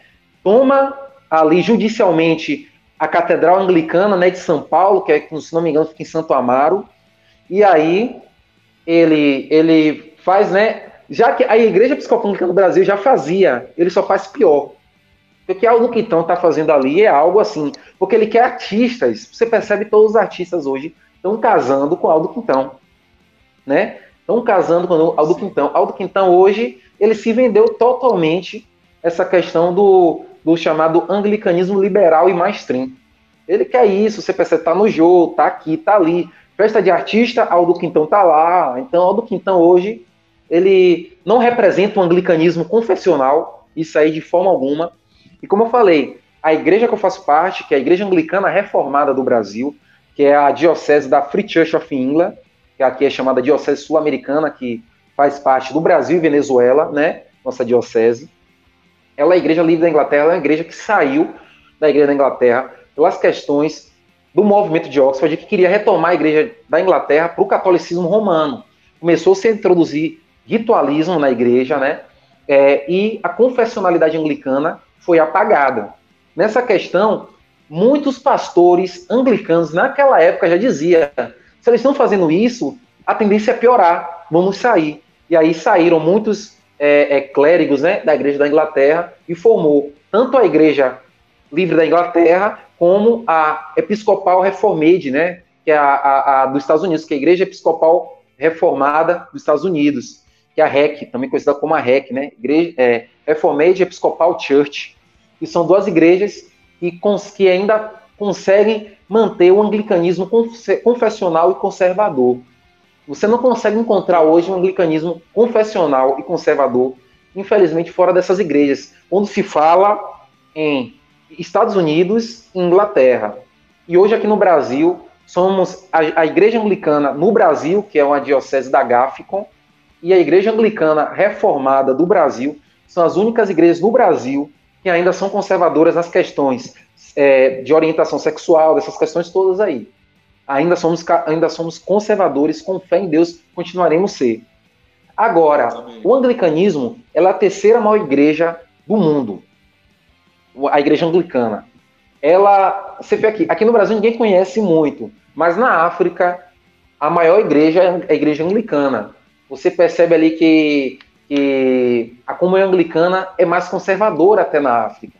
Na África você vê lá clérigos, né, como o Orge, né, o, o bispo Orge, outros é, clérigos lá da, da África, Bispo hoje que hoje está nos Estados Unidos. Então, o trabalho anglicano evangelístico é muito forte. Isso muito tem a ver com aquela igreja baixa que a gente conhece, né? Que eu faço parte. Porque o cerne do anglicanismo é a fé evangélica latente. É pregar, arrepender-vos e crer no evangelho. Entendeu? O anglicanismo, é, muitos reformadores anglicanos foram para a fogueira por pregar isso. Você conta a transubstanciação católica. Thomas Kramer, reformador anglicano, Nicholas Ridley, reformador anglicano, Hal Latimer, reformador anglicano, foram queimados em praça pública quando a Maria Sanguinária conseguiu subir ao poder. E aí ela retomou a igreja da Inglaterra, a igreja de Roma, né, chamada Mary Blood, né, Maria Sanguinária, é, ela matou protestantes por metro quadrado. Foram, foram centenas de protestantes mortos na Inglaterra na era da, da, da Maria Tudor, né, Maria Sanguinária. E aí, os nossos reformadores anglicanos, que eram homens de praça, você vai pegar aí o, o, o Hal Latimer, era um exímio pregador. Infelizmente, a gente tem pouca coisa traduzida para o português no Brasil de homens como esse. É por isso que o anglo-catolicismo aqui no Brasil é ainda é mais falado. Mas o anglicanismo ele tem esse cerne muito protestante, antipapista, anti-romano. É por isso que a gente fala, nós somos católicos, mas não romanos. Jamais. Entendi. Católicos para toda a verdade de Deus e protestantes para todo o erro humano. Esse é o nosso pensamento. Entendi. A gente... Eu vi uma. Eu, eu achei muito legal um negócio que você compartilhou sobre confissão de fé. É, por exemplo, quando a, quando a pessoa pensa que ah, sola escritura é, é uma coisa assim bagunçada. Não, a sola escritura ela tem uma confissão de fé sim, que é, se eu não me engano, é a volta do estudo da patrística, né? É a volta do estudo aos pais da igreja que é, digamos que esse seria o cerne do solo escritura, mas eu, eu vou é, é, muitas das críticas da livre interpretação bíblica, até mesmo feitas por católicos romanos, é, mas se os caras pegarem a Bíblia e ler a Bíblia, eles também vão fazer uma interpretação solo escriturista. Então, é, é, inevitável que o ser humano faça. Eu não estou muito assim, é, como que eu posso dizer, para criar, vou chamar católicos aqui também no programa do Celocast para bater um papo também sobre a fé católica. Tudo, lógico, vai gerar. Eu, eu vou botar alguns dedinhos na ferida também, né? Vou fazer umas perguntas e tudo, mas deixar, deixar os caras livres, tudo, porque nunca a intenção é constranger convidado nenhum. É para deixar a pessoa desenrolar. E, cara, eu até peço desculpa, eu tô mais perguntando do anglicanismo para você, porque o meu negócio sempre foi mais teologia do que sobre a banda. É, é. Mas cara, é, mas isso, isso é normal. é, porque você falou da questão da confissão de fé. E realmente eu também é, eu concordo, porque a confissão de fé ela dá margem. Eu achei legal que você compartilhou que uma pessoa sem confissão de fé, ela tá ali, ó. Sou ela tá ali. indo por qualquer vento de doutrina. Infelizmente, hoje a igreja anglicana, ela não é igreja confessional, quando a gente fala assim, a igreja da Inglaterra. A igreja da Inglaterra e a comunhão anglicana, ela não é mais confessional. Muitos no, na igreja da Inglaterra hoje não acreditam nem que como a Bíblia como inerrante, só para a gente ter ideia. Aí você fala, ah, Nathan, isso é um problema do anglicanismo? Isso não é um problema só do anglicanismo. Vá para a Alemanha luterana, você vai, vai ver muito isso. Ó. Mas isso tem muito a ver com a coisa, igreja estatal igreja com o Estado. Entendeu? Infelizmente, o Estado, enquanto o Estado é conservador, a igreja vai sendo conservadora. Quando o Estado sobe numa onda progressista, a igreja acaba crescendo esse progressismo. Você vai pegar na Escandinávia, aí Noruega, Dinamarca, Finlândia, as igrejas luteranas lá estão extremamente liberais, extremamente liberais mesmo. Você vê, é, e não é mais essa questão de ordenação feminina, não vou entrar nessa questão de ordenação feminina, é a questão de ordenação homossexual, casamento homossexual, entendeu? Uma questão de, de teologia do gênero. Hoje tem uma teologia do gênero, entendeu? Que eles estão criando com essa questão da ideologia do gênero. E aí você vai ver igrejas batistas na Europa se curvando a isso também, a igreja batista que sempre foi muito protestante sobre essas questões. Você vai pegar igrejas pentecostais nos Estados Unidos que estão também se dobrando na questão do liberalismo teológico. Então, o liberalismo teológico, muito fala assim, ah, eu vejo lá no Gospel Prime que a igreja anglicana lá no Brasil é, casou homossexuais. Irmão, isso não é um problema na igreja anglicana. Isso é um problema na igreja em si. A igreja está passando por um problema do progressismo. É um problema que já vem, que muitos não quiseram considerar, mas um problema que já vem depois da Segunda Guerra Mundial. Entendeu? Então, o problema que está permeando. A gente vê igrejas presbiterianas aí totalmente liberais. A gente conhece aqui a IPB, mas eh, existem igrejas presbiterianas independentes no Brasil hoje que são totalmente liberais, pô. totalmente liberais. que usa lá o nome presteriano. De presteriano não tem nada mais. Tem igrejas com nome anglicano, que de anglicanismo não tem nada. Porque o que é um, um, um, uma igreja anglicana confessional? Uma igreja fiel, primeiramente, à palavra de Deus como única regra de fé e prática, os 39 artigos da religião, que é a confissão de fé, que apontam para a palavra de Deus, o livro de oração comum de 1662, que é o nosso manual litúrgico, entendeu? Que é onde a gente tem a nossa fé reformada ali, né, e católica vigente, e o ordinal, né? Então, nós somos a, o anglicanismo em si ele é confessional, porém essa confessionalidade ela foi abandonada em nome dessa questão do liberalismo teológico muito forte. E isso tem muito a ver também com a coisa que você falou, desigrejismo. Na Europa, nos anos 80, começou essa onda dos desigrejados muito forte. Ah, não, pô, sou igreja. Para que ir na igreja? Ah, pastor tá roubando. Ah, não sei quem tá fazendo não sei o que lá. E esses, esses mesmos não fizeram nada pela igreja. E essa onda de ficar em casa e não fazer nada que causou ateus. Por quê? Você pegavam crianças, nasciam crianças nessa, nessas famílias. O pai já não ia mais à igreja, já não frequentavam a igreja, já não tinham uma fé cristã embasada. Esses filhos também não iam. E os filhos desses filhos viraram ateus. E hoje a gente vê a grande crescência de ateus. E é o que vai acontecer aqui no Brasil. Com a partir do momento que, ó, oh, irmão, você não concorda com a Igreja Universal? Você não concorda com a Igreja Anglicana? Procura outra igreja, irmão. Não deixe de se reunir. Se não concorda com nenhuma, comece um trabalho faça um trabalho, mas como diz lá em Hebreus 10, 25, não deixei as vossas congregações como já é o costume de alguns. Naquele momento da história, a gente pensa que o desigrejismo é de hoje, mas o desigrejismo já acontecia lá atrás. Os apóstolos já combatiam essa questão do desigrejismo. Não, o pior não é isso, cara. O pior é eu pegar a cara, é, cara fazendo Frankenstein teológico, fazendo uns recortes teológicos aí, que para querer embasar o desigregismo dele. E, e assim, é, é, é, aí eu, eu, nem gasto, porque aí a gente entra naquela questão, né? É, aonde o calvinismo é válido para mim? Cara, quem vai fazer essa conversão do cara é Deus. Se eu for lá, é eu, eu, já repreendi, cara, uma vez. Eu já repreendi, ó, fulano, tal, tal, tal. Não mudou, é Deus.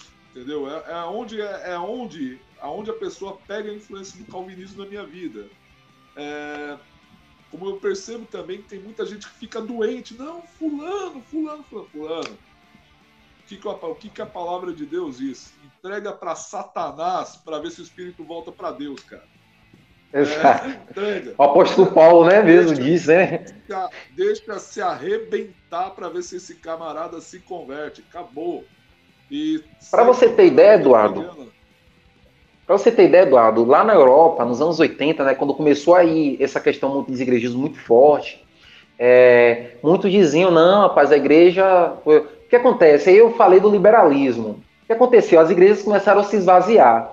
Para atrair pessoas, a igreja começou a criar entretenimentos para atrair pessoas. E quando viu que não atraía, começou a ir com a agenda política, né? Progressista. Ah, não, é, Jesus é amor, o gay tem que casar. Eu acredito, particularmente, que o, igre... o gay tem que estar na igreja, como qualquer outro pecador. Sim.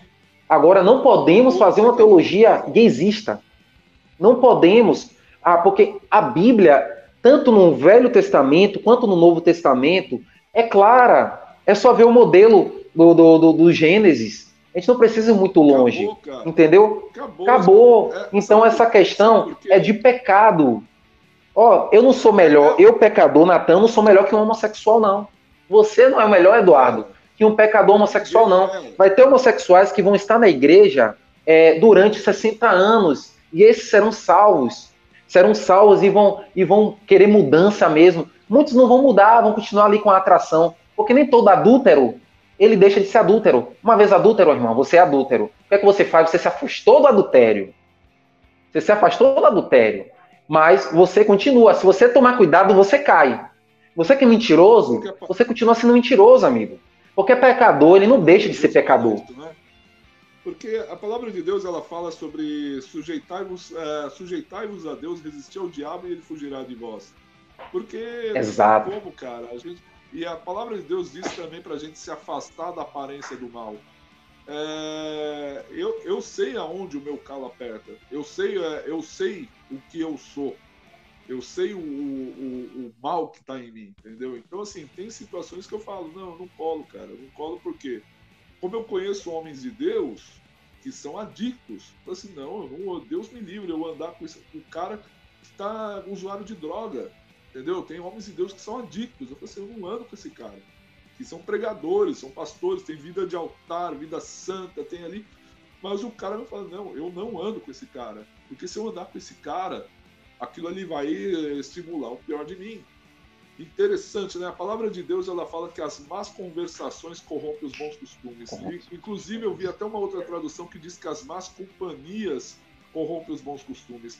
Imaginou, então, é, os maus relacionamentos? Então, assim, você jogar isso aí, é... então a gente, a gente se afasta é, do mal, não tem como. Então, assim, é, às vezes a pessoa ela pode, ela vai continuar com aquele problema dela a vida toda. Exatamente. Ela, o, o... Se Deus quiser tirar, Deus tira, a gente, a gente não tem dúvida. Mas só que vai ter pessoas que vai seguir, e essas pessoas precisam ser acolhidas, precisam ser abraçadas, precisam ser cuidadas pastoralmente, ser aconselhadas, entendeu? Porque não existe igregismo. Justamente porque a igreja, desde lá dos apóstolos, existiam a hierarquia. De, é, Jesus Cristo escolheu 12 apóstolos. Os apóstolos escolheram os diáconos, os presbíteros e os bispos. E sempre foi assim. Não existe desgoverno na igreja de Deus. A igreja de Deus, ela não é casa da mãe, da mãe Joana. A igreja de Deus, ela tem, ela precisa de homens capacitados para cuidar do, do, da, das ovelhas. Homens que, no momento que aquela ovelha estiver passando dificuldade, vai lá, vai dar um abraço, vai sentar, vai demonstrar. A Bíblia fala de mostrar-vos uns aos outros no amor. É estar uns com os outros. Quando você sai da comunidade, você sai do seio da comunidade, você já não é demonstrado, você faz o que você quer, entendeu? Você diz lá, eu sou cristão, massa, legal. E a ceia, você toma a ceia? E o batismo? Os sacramentos, que são tão importantes para a igreja de Cristo. Você evangelizou, falou de Cristo. Ah, e tal. É, é, é, é muito fácil você quebrar é, o discurso do desigrejismo. Ah, eu me lembro que quando eu estava me propondo, é que eu estou sem tempo, a escrever um livro de linguagem muito simples sobre desigrejismo no Brasil, veio um cara no meu áudio particular falando que para eu não escrever esse livro, porque vai ser um mal que não sei o quê. Não sabe quantos lixos teológicos tem aqui na minha, na minha cidade. Eu falei, ué, se você acha que a tua cidade tem tanto lixo teológico, procura uma igreja presbiteriana mais próxima da sua casa. Falei para ele, né? Pronto. É, é, assim, porque assim, ele disse apoiador do calvinismo. Eu falei assim, não, você procura uma igreja presbiteriana. Ah, é muito longe da minha casa. Então você, como foi ex-pastor, ele já tinha sido pastor. Então você começa um movimento. Começa um movimento aí. No, fim, o cara me bloqueou. me bloqueou. Mas, mas por quê? Porque assim, é muito fácil você falar. Eu percebo muito que nem é. O, qual que é a função? Eu estava conversando, né? Para a gente chegar nesse assunto da igreja, tá deixando o Estado, né? Aliando-se ao Estado do jeito como ela está. É, qual que é o fundamento, a ideia de um movimento social? É acabar. Por exemplo, se eu criar um movimento social, um movimento, um movimento de pessoas que não têm casa, não têm terra, moradia, a função é o quê? É criar aquele movimento para quê? Para que acabe aquilo ali e as pessoas passem a ter casa e moradia e um pedaço de terra. A gente viu aí 16 anos, 16 anos de governo de governo assim de esquerda no Brasil e, e, esse, problema não foi sanado. Foi assim, só mantendo os caras ali. Eu não estou dizendo que o movimento de direita, o movimento de direita no Brasil é estadista também, é Estado. Está sempre ali segurando a pessoa para se perpetuar no poder. Entendeu? Eu sou um ateu político, se o cara fala.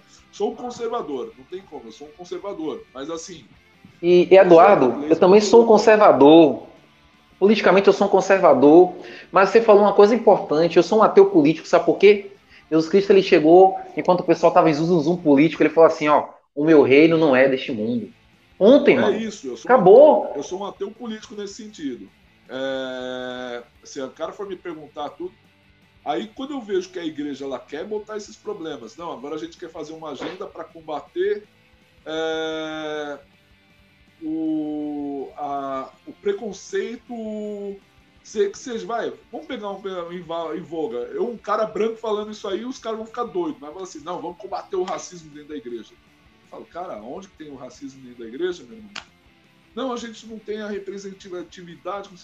Meu irmão, o problema de racismo é, o, é único de qualquer um, é de pecado. O problema de pecado. Pecado. Acabou. E se combate com a palavra de Deus, pregando a palavra pregando a palavra. Ah, por que, que a gente não tem tantos pregadores negros? Ô, meu irmão, a gente teve aí um pentecostal famoso que morreu aí, Milo Morrow, que teve lá, Exato. embora ele seja adepto da teologia da, da prosperidade, se você pegar o histórico de vida daquele homem, aquele homem foi lá um cara que conquistou ali tudo, não se pegou essa agenda, foi lá e se, se tornou até conselheiro de presidentes americanos. E a gente pega outros homens de Deus ali.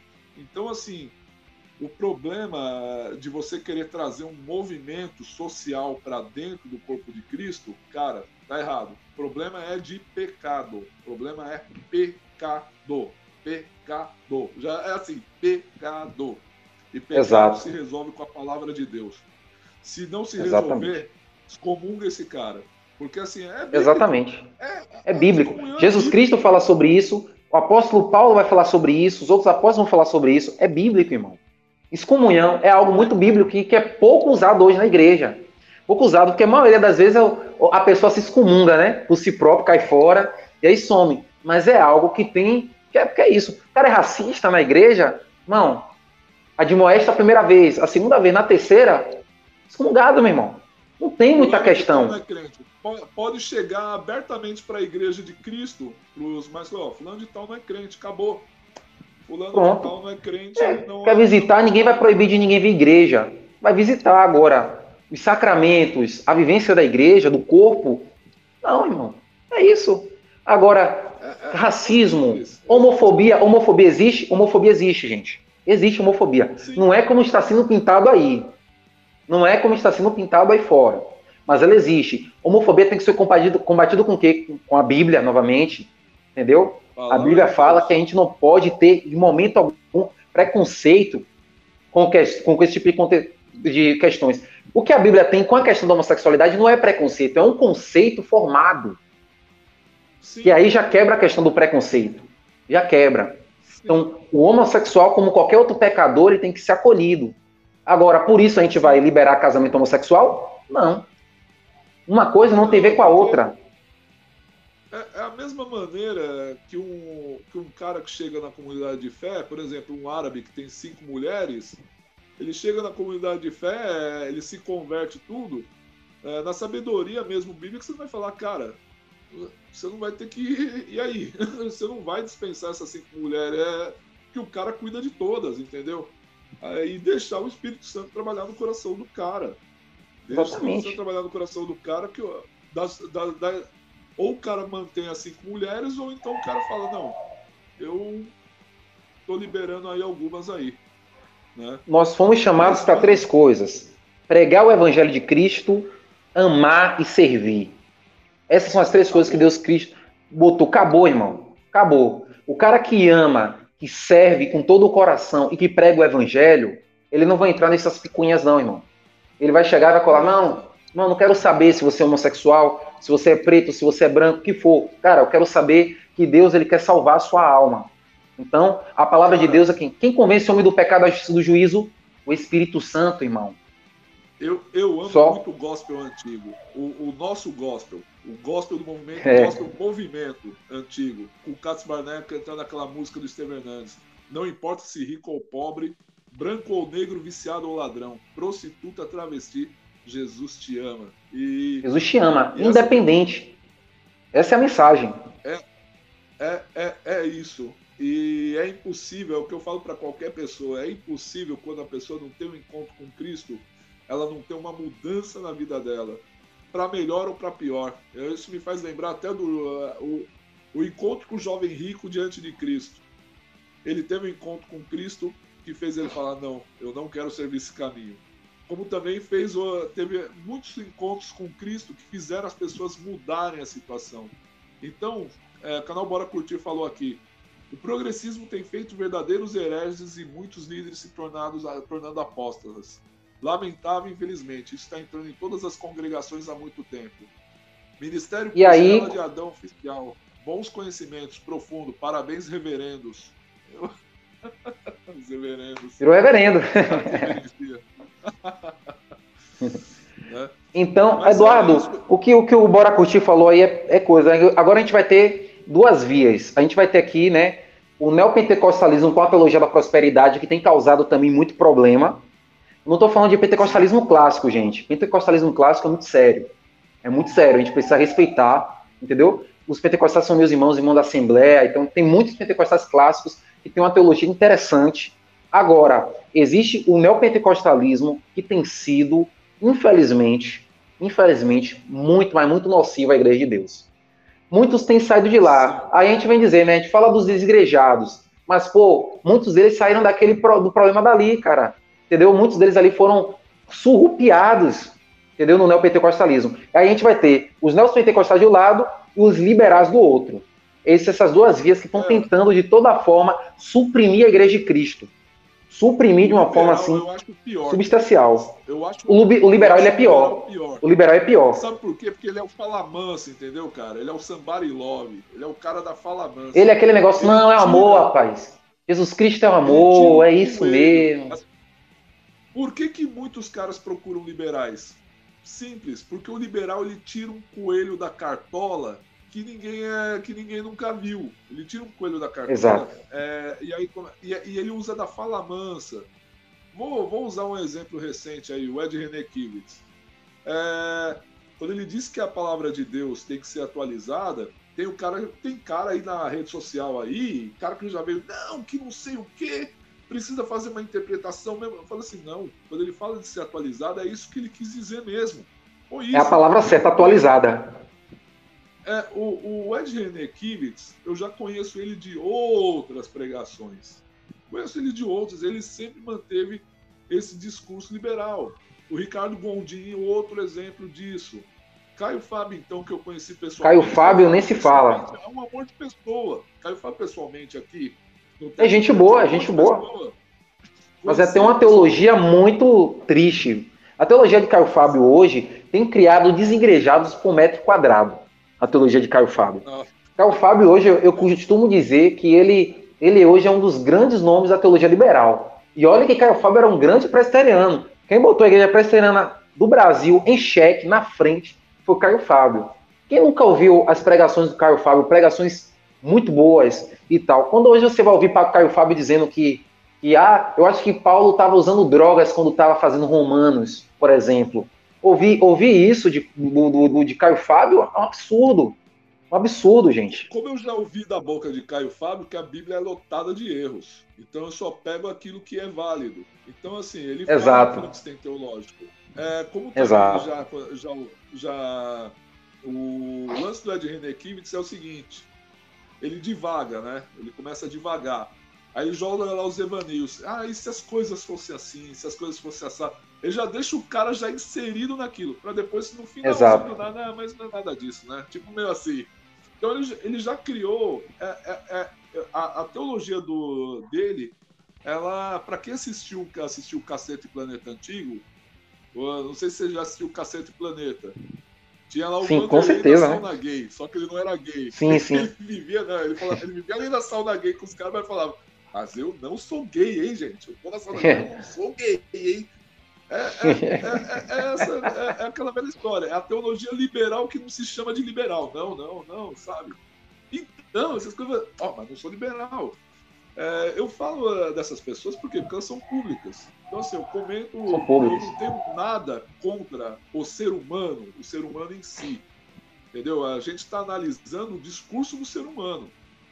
É... Caio Fábio é um amor de pessoa, pessoalmente, conheci ele.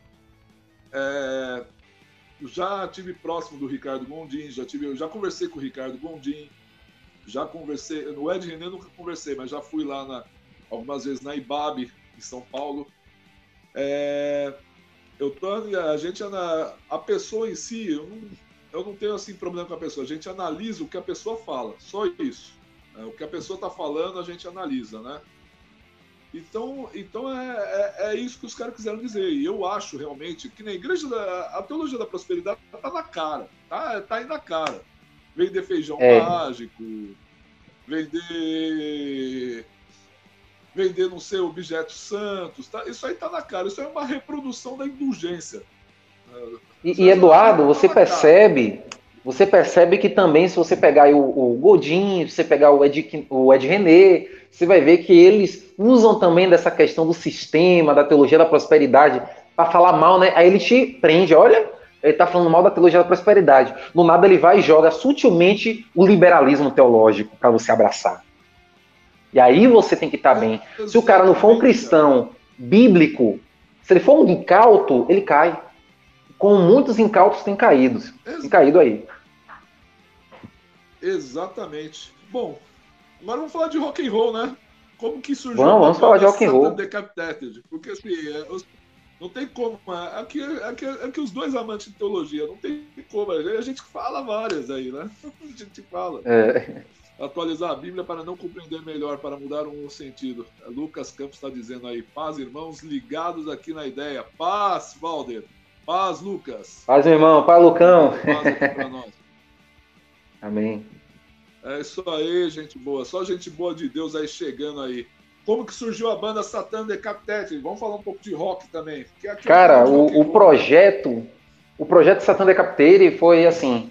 Eu queria, eu sou muito fã de, de black metal. Eu sou fã de thrash, death, black e doom. Eu sou muito fã. Porém, é, eu, eu, gosto de um black, eu gostaria de fazer um black metal meio sinfônico. A gente não tava com músico aqui. Então a gente falou, vamos fazer uma de gradcore. E eu curto gradcore. O Paradise Lost, o, o, Paradise Lost segue essa linha meio assim, né?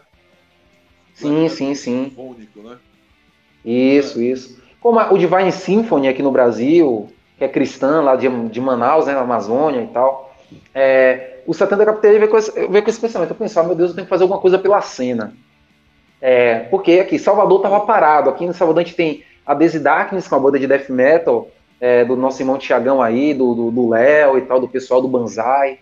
E aí tem outras bandas paradas como tipo Imácula do Mofia, que hoje é Mácula, não sei se é Mácula hoje ou sem Mácula, eles mudam sempre essa questão.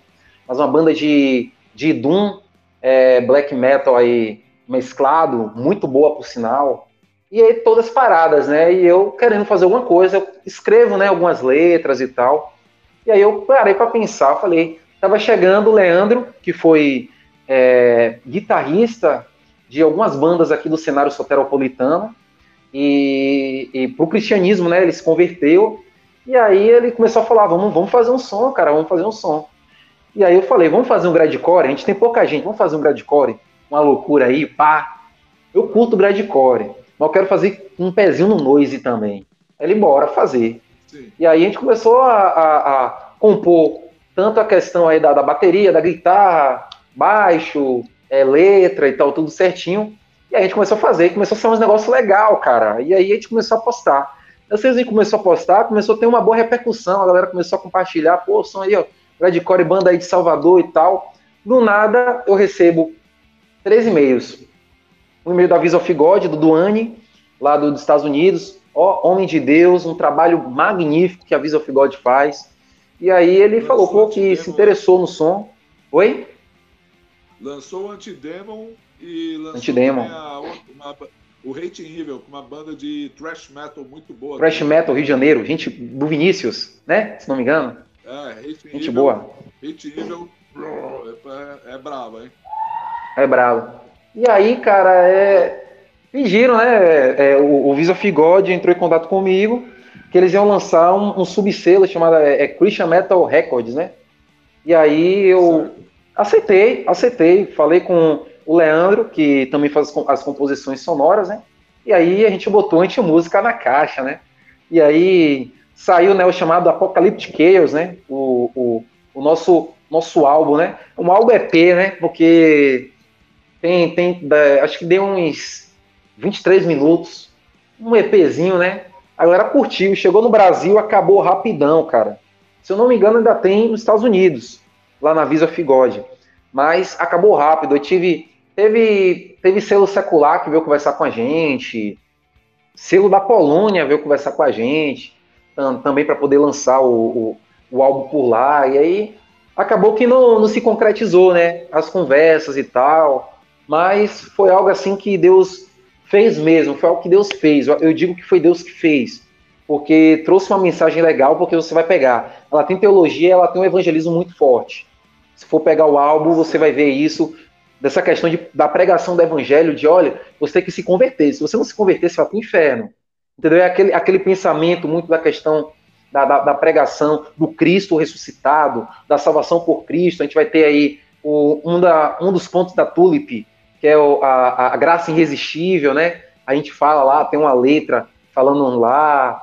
A gente vai ter também é, é, o Theological of Pink, que é uma comédia, mas que tem um fundo teológico também muito forte, aí na questão reformada, né? Calvinista e tal. E a gente vai ter é, é letras aí que realmente trouxeram um sentido. Aí eu recebi muitas mensagens, né? quando saiu o lançamento, muitas mensagens, a gente mandando foto, um CD. Oi? Tudo em inglês. Foi em português, cara. Eu fiz em português e lancei em português e a gringa comprou em português. Caramba, cara. Apesar que o metal, Caramba. o metal ele não, ele não liga muito pra é, para sonoridade em inglês, né? O metal ele liga muito assim para musicalidade, não importa se o cara tá cantando em alemão, português. É. Assim, inglês. agora americano, americano tem essa coisa, ele quer ouvir inglês, americano. Mas o restante, o pessoal mais europeu não tem esse problema, não. O pessoal europeu mesmo com compra o material ali, seja, de, seja alemão, seja, seja em português, seja o que for, eles compram. A galera comprando, mandou testemunho, tem vários testemunhos aí, pessoal falando, pô, essa letra aí me impactou e tal. Então a gente percebeu que foi algo de Deus. A banda tá no hiato agora, mas com fé em Deus, acabou a pandemia, vamos voltar com tudo, irmão. Voltar com tudo, porque o Satan da Captere ele tá, eu acredito que ele tá no, na, assim, no centro da vontade de Deus, porque ele não fugiu. As letras deles é evangelística, tem um, um cunho teológico, porque a gente sabe que, querendo ou não, metal e o rock and roll em si, ele tem uma parada muito assim acadêmica em si, né? Tem mensagens que fazem pensar. Então, a gente quer trazer essa mensagem para fazer a, as pessoas pensarem. E a questão em português ajudou muito, porque a galera curtiu, né? E aí comprou. Chegou no Brasil e foi rápido, né? Hoje eu só tenho minha peça lá em casa. Cara, você falou assim da Europa, vira muito porque na Europa você cruzou uma fronteira já estão falando uma língua diferente na Europa. Exato. Cruzou ali, estão falando francês, cruzou ali, estão falando português, atravessou o mar, estão falando inglês. É, é, é uma, a Europa ela é muito. Subiu ali, estão cantando em finlandês, russo. A Europa tá ali, né? É uma coisa que é. a Europa não tem essa questão desse preconceito, questão linguística. A Europa não tem esse, preconceito, questões linguísticas. A gente vê muito isso nos Estados Unidos, porque os Estados Unidos ele quer ouvir as coisas em inglês, o, o americano. Mas só que o selo a qual nos lançou foi americano e a galera lá abraçou. Isso muito a ver com a questão da, do, do, do, da questão do underground cristão. A galera do underground cristão é a galera que abraça, cara. Assim, é, eu, eu costumo dizer que nós somos poucos, mas os poucos que estão, cara, abraçam, velho. Eu, particularmente, eu tenho uma coleção entendeu? Que eu não digo vasta como de irmãos aí como Mofia, é, como outros irmãos aí da cena, mas, cara, eu tenho desde rock clássico, punk rock, é, HC, metal extremo, black metal, doom, death, trash, power, eu tenho de tudo, cara. Porque uma questão legal que eu, que eu gostaria de dizer é que eu vim pro metal por causa do cristianismo. Eu não vim pro metal, eu costumo dizer assim, que para mim o metal sem o cristianismo para mim não é nada. Metal sem cristianismo, para mim, sem a fé, o evangelho, não é nada. E no último, é, no, no Celocast que você fez com o Melk, o Melk falou isso também, que a gente conversa sempre disso. O Melk. O Melk falou, é, é, pô, Natan, concordo com você. E ele falou, eu falei, ó, estamos no mesmo, é, no mesmo pensamento. E é isso, metal sem Jesus, punk rock sem Jesus, não é nada pra gente, cara. Tem música, eu acredito, pô, o Iron Maiden tem um, um som sensacional. Sim. Oi? Quais são as influências da banda ou as suas particulares? Qual que é a influência musical particular sua para a banda?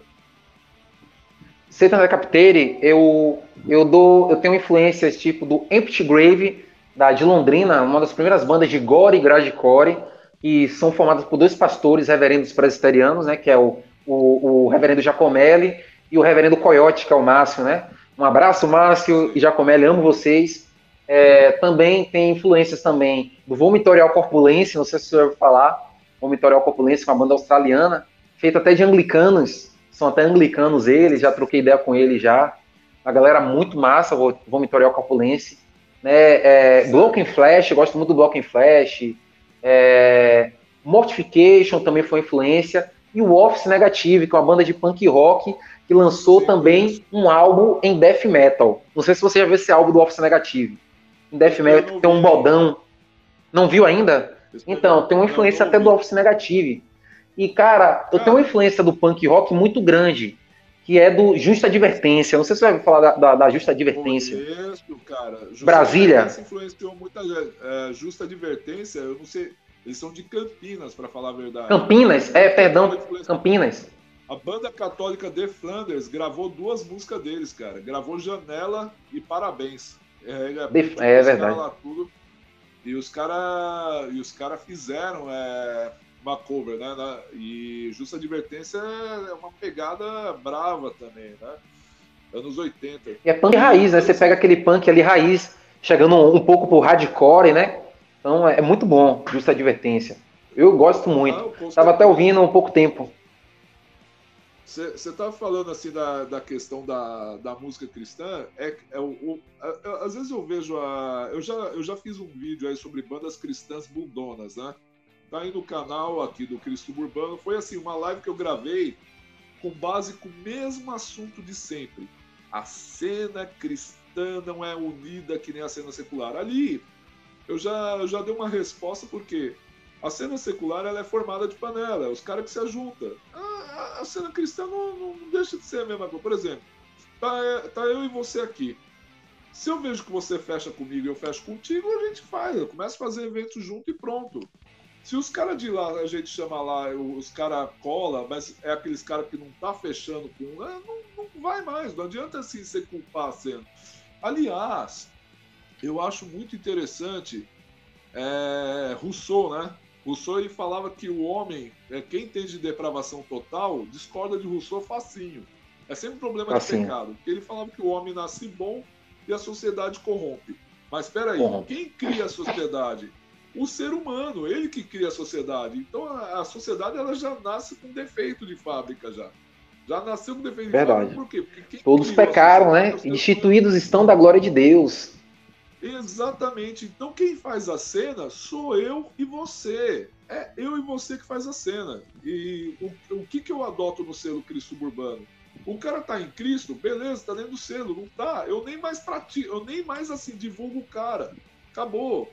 Às vezes pode falar, ah, conhece o som do cara, conheço tudo tal. Assim, às vezes eu posso compartilhar até por musicalidade, mas da plataforma pro, da plataforma para o cara, eu não dou mais aquela plataforma, entendeu?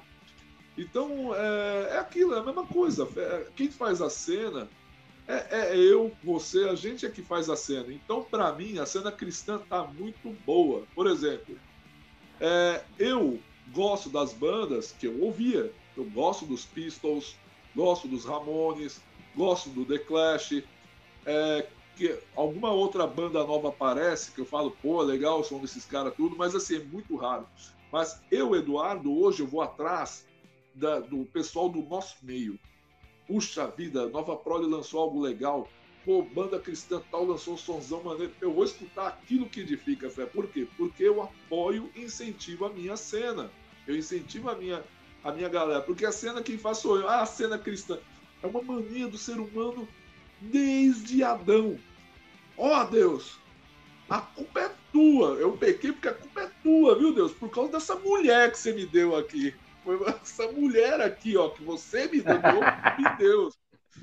E a mulher, para tirar o corpo dela, não, ó, foi essa serpente aqui. A culpa é da serpente. então, assim, o ser uhum. humano, ele, ele, eu achei, eu, eu fiz um aconselhamento uma vez que a fulana falou assim: Não, eu cheguei na fulana, fulana, fulana era crente, né? Aí voltou a ser crente, voltou a ser.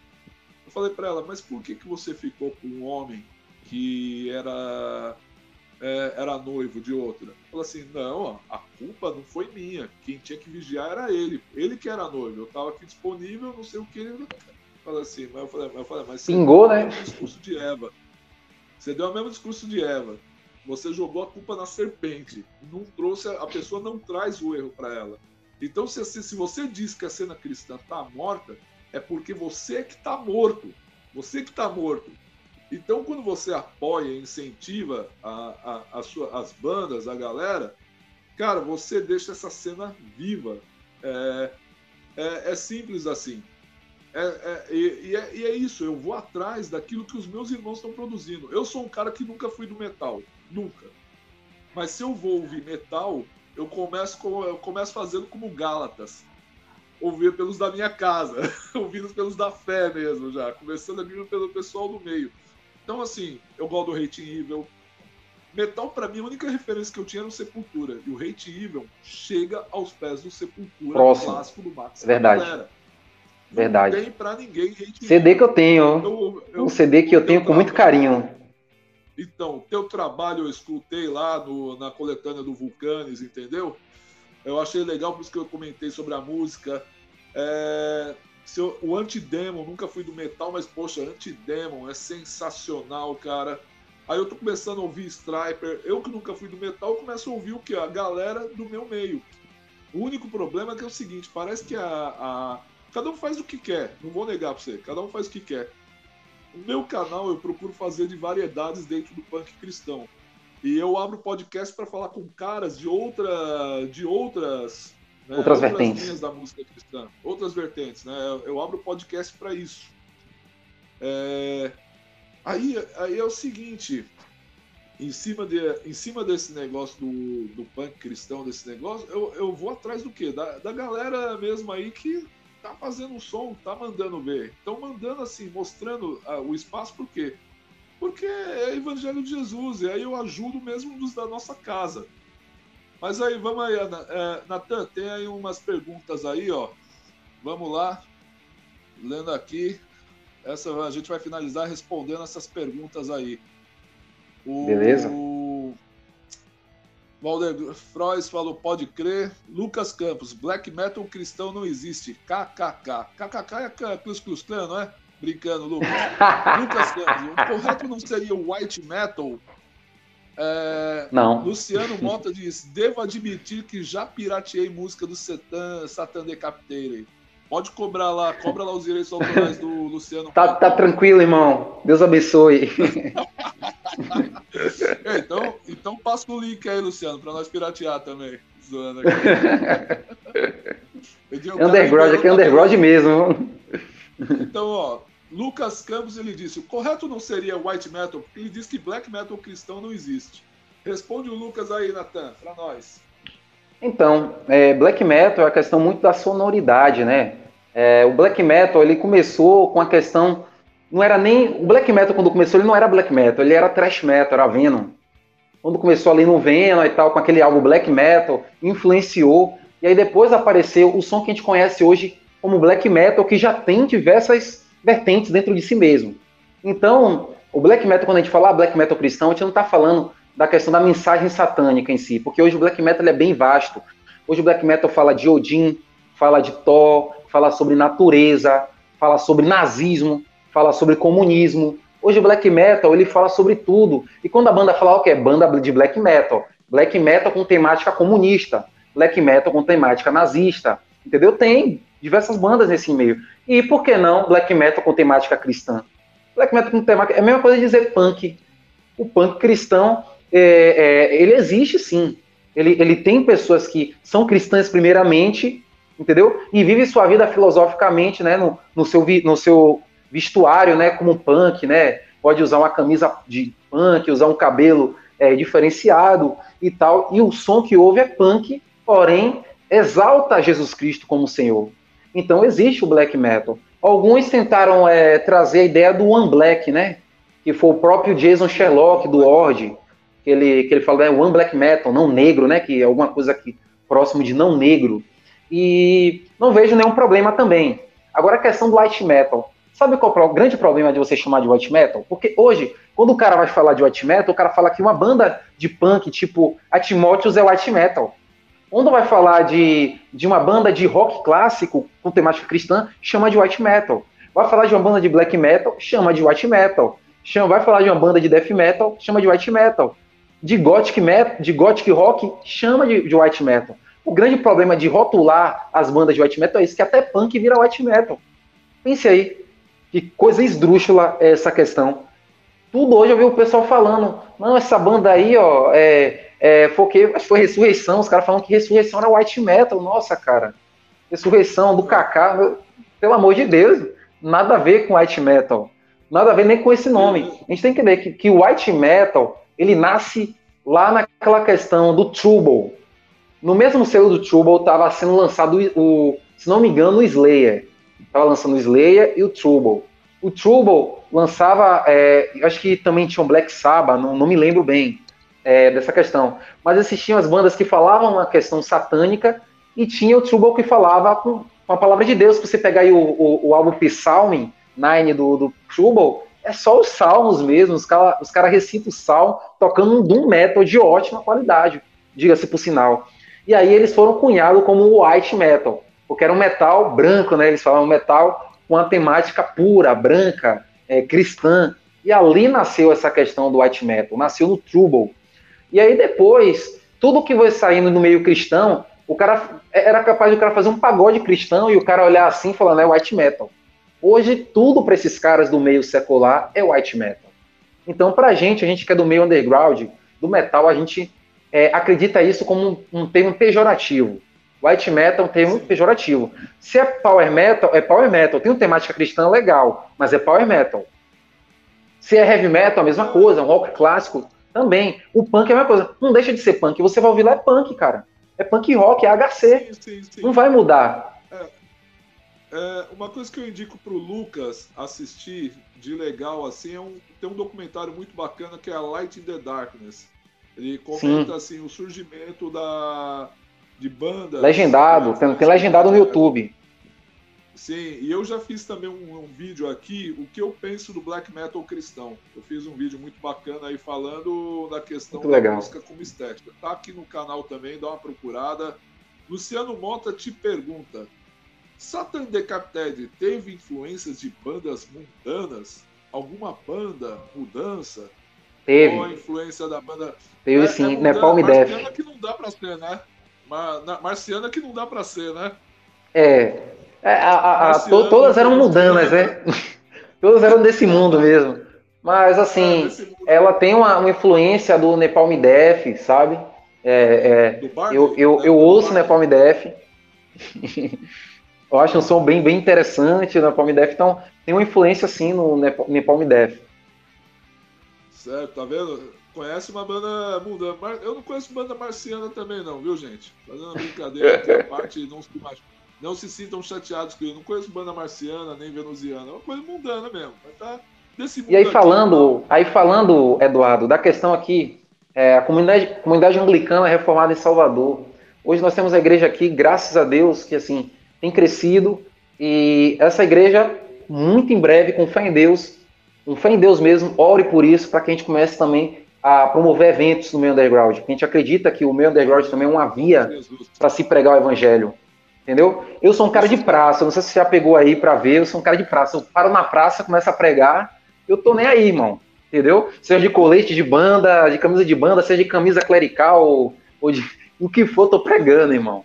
Entendeu? Então a comunidade anglicana, e isso é levando ao próprio anglicanismo em si, ela tem, aquela, ela tem um barato bom, cara. Que é o barato o quê? Você vai ter lá, no, no meus anglicanos, sensacionistas, carismáticos, pessoas mais pentecostais, entendeu? Então, existem coisas ruins, existem, por causa dos movimentos, né? E existem também coisas boas. Então, nossa igreja é a igreja que a gente diz, né? A gente não é sensacionista, porque na nossa teologia não existe uma pauta sensacionista, entendeu? Eu, Sim. por exemplo, sou sensacionista moderado acredito em milagre, nas coisas todas, entendeu? Mas sou moderado.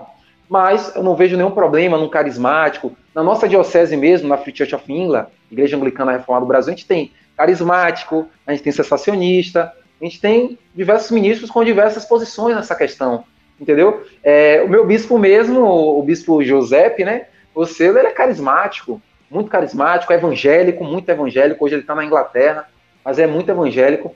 Então, a, o que a comunidade anglicana é formada aqui hoje? É uma igreja que é protestante e reformada e com uma pregação extremamente evangélica. Um apelo ao pecador ao arrependimento. Você vinha aqui, Eduardão, tem a oportunidade de vir para o Brasil, vir aqui, você vai ver aqui uma pregação extremamente. Você vai ver um culto litúrgico, você vai falar assim, pô, diferente, né? Parece até com um pouco da igreja católica e tal. Mas você vai compreender o quão evangélica essa igreja, o quão é protestante, o quão é reformada. Entendeu? Porque assim. É... Tem que passar aqui pra gente tomar um café, cara. A gente tomar um café. Também, né, cara? Uma Entendeu? com pimenta aí, né? Com pimenta. Você come pimenta? Opa! Opa! Até com farinha. Até, com farinha. Tá ótimo. É, então é, é, é, muito em breve, com certeza a gente vai começar um... do norte. Não, farinha é queijo ralado do norte, como dizia em São Paulo. Ah, sim, sim, sim. Queijo ralado sim. do norte aí. Eles chamam assim, eu não sabia. Minha esposa, né? Minha esposa, ela é paulista. Minha esposa ela é paulista. Ah, Minha primeira filha também é paulista. Não, mas eu me lembro, eu comecei a começar a buscar os caras, me passa o queijo ralado do norte aí. É mesmo, velho. Era farinha. cara, é, é, brasileiro inventa apelido para tudo, cara. É como eu tava falando aqui pros brasileiros nativos, né? Nascidos no Japão. O brasileiro nascido no Japão. Eu tava falando, hum. cara, brasileiro inventa apelido para tudo. Não, não esquenta a cabeça, não. Enquanto o japonês ele é segmentado, a palavra é essa, os caras aqui no Brasil inventam apelido para um monte de coisa. Então, assim, é queijo ralado do norte é mais, algum apelido, mais um apelido, mais um apelido para farinha. Para farinha, para farinha de mandioca. Ô, Eduardo, até eu sei que aqui é uma questão mais de pergunta a mim, mas assim, é, o seu trabalho aí, eu vi que é um trabalho muito sério aí com os irmãos aí, vi que tem um pastor, pastor japonês. Eu vejo os vídeos né, que você lança nos stories e tal, acho muito interessante. Você me falou aí sobre que você vai assumir aí a liderança dos jovens aí nessa igreja. Me conta um pouquinho sobre isso, mano. Ah, cara, acontece que é o seguinte, o que que acontece? Eu carrego muita coisa da Igreja Renascer em Cristo. A Igreja Renascer em Cristo, a do passado, é, não digo a atual, mas a do passado foi uma escola para mim, entendeu? Ela foi uma escola na questão de evangelismo. Então, assim, eu dou muita dica pro pastor aqui, tem ideia de ter uma rádio, uma web rádio, dou muitas coisas assim que eu falo pro pastor. É e até mesmo porque estimular o, o, lado evangelístico do jovem. Porque o que acontece é, é parece que não tem é, falta um pouco. Eu acho que isso também de qualquer igreja, o jovem tem uma timidez em evangelizar, ainda mais aqui para o lado de cá, lado da, desse país. Se eu falasse japonês de maneira fluente, teve que nem aqui. Aqui é um dos países, é o segundo país mais seguro do mundo em questão de Covid o segundo país mais seguro do mundo em questão de Covid. Mas em questão de suicídio, é o primeiro, cara. Só para você ter uma ideia, parece que no mês de outubro teve 3 mil mortes, 3 é, mil mortes por suicídio registrado Nossa. É, em outubro. Por quê? Porque assim, é, aqui é um materialismo, cara. É um materialismo, não aquele materialismo marxista. É um materialismo o que você quer, você compra. O que você quer, você tem. O que você. É... Tanto que assim, às vezes a gente comenta, pô, eu não sei o que, eu dou de presente para essa pessoa. Eu tenho que personalizar um presente para a pessoa. Personalizar. Se você quiser, o que você trabalhar, você quiser ir lá comprar um negócio à vista, você vai lá e compra. Não tem, não tem, não tem. E o que, e o que você não puder comprar à vista, questão de dois, três meses você consegue comprar um negócio ali. Então, eu já, é, você percebe jovem dando urro na própria cara porque tem raiva, é, tá com raiva de alguma coisa, a pessoa bate na própria cara. É, você, eu já vi um caso que eu estava dentro do carro dirigindo, eu vi uma jovem, uma menina japonesa, falei para minha esposa, eu vi uma menina japonesa sentada, chorando, acolhida num canto, chorando. E eu pensando assim, cara, se não fosse estranho um cara que nem eu chegar para se aproximar e falar com ela sobre esperança, é, não tem como. E outra também, a gente não tem um japonês fluente para poder falar com aquela pessoa, para trazer de esperança. Então, assim, é, é uma coisa que eu penso que estimular, principalmente os nativos aqui, a ter essa atitude evangélica. O bullying do Japão é o pior bullying que, que o cara pode imaginar. Enquanto o brasileiro é um bullying da zoeira, o bullying do Japão é jogar o cara no ostracismo. Ninguém conversa Nossa. com aquele cara. Tipo, isola o cara mesmo ali na sala, isola na sala de aula.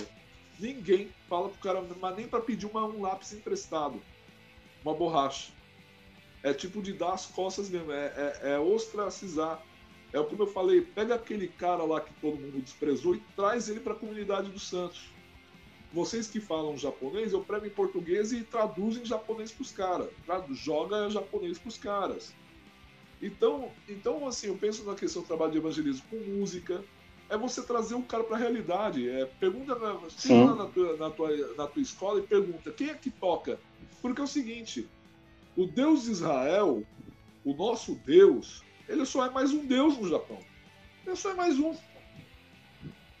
É, é mais um, assim. É... Tanto que ele tem um nome. É... Se eu jogar Kami, é... o deus aqui é Kami.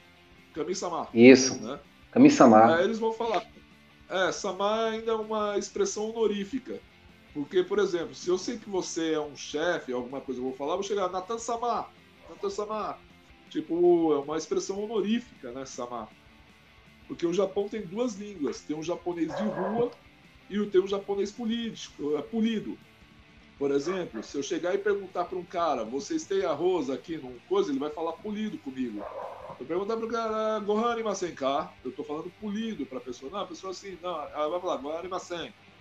Ou então, se eu, se eu chegar na rua, ah, tem arroz? Goharu. Tipo, é, tem arroz aí, é Goharu. Você percebeu a linguagem? É duas línguas que fala no Japão. Fala o sim, sim. e fala o de rua. Aqui o, o, normal aqui é o de rua é normal. A gente conversa o de rua tranquilo. Agora a forma honorífica, a, a forma polida é outra coisa. Uma coisa mais assim, pra você falar com a polícia, falar com local, às vezes o cara, se eu não soubesse, se eu não soubesse o polido, ia estar tá lascado. Entendeu?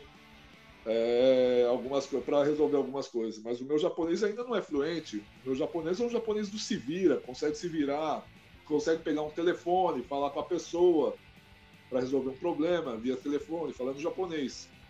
Agora, para sentar aqui e falar, fulano, a situação é essa, essa, essa, teu problema é esse, esse. Tanto que aqui é, é Deus, o Deus de Israel, para me referir, o Deus bíblico, Jesus Cristo, o Deus da igreja, né? É, é, é alguma coisa sou de, sou de Shu, né? Aí eu estou me referindo ao eu sou, ao Deus Criador. Aí Yahvé, né? Ele vai me. É, se eu falar Kami, tá? Qual? É qualquer um outro Deus. tá, é, então, assim, o trabalho de evangelismo aqui é aquilo que eu te falei. A pessoa, o bullying japonês é o pior. A pessoa, ela não é aquele bullying de tirar sarrinho é, de jogar no ostracismo mesmo a pessoa.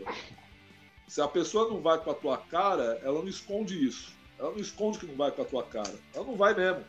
Então, é, é, é algo bem simples aqui. Então, aqui o Brutal, país permite até o cara ser infantilizado. Se o cara quiser ser infantilizado, o país permite.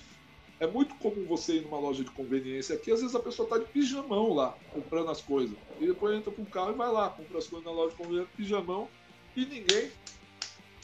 E aí você veste a roupa que, é, que você quiser. Aqui é, é, é, um país assim, liberal. Liberal no sentido econômico, né? É, liberalismo capitalista, né? Pouca interferência. É, pouca interferência do Estado, tudo.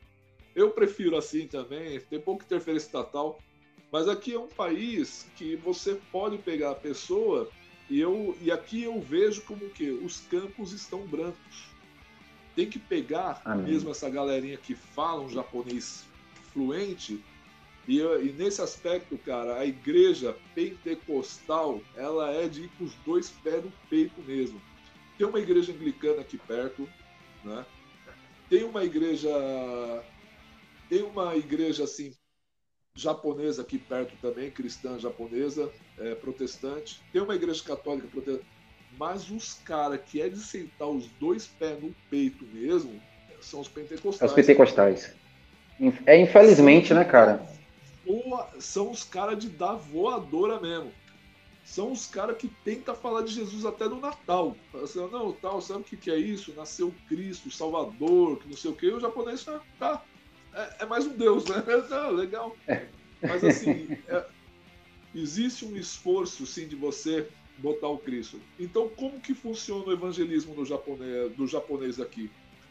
Faz um coral, canta uns louvores japonês, tudo faz um coral, chama aquela senhorinha ali, chama aquela, aquele Ousan, né, que é tiozinho. Ousan, Ousan, chama aquele tiozinho ali, ou aquela Bassan, que é tiazinha. Vem cantar no coral com a gente, começa a chamar. É, chama aquele jovem que aprendeu um instrumento, vem para cá. Começa a ser mais agregador e começa a trazer. Porque é o seguinte, o, o, o japonês, é aquilo que eu te falei, aqui é um dos países mais seguros do mundo. Você pode andar com o celular contando nota de 10 mil na rua, andando assim. Os caras nem aí, entendeu?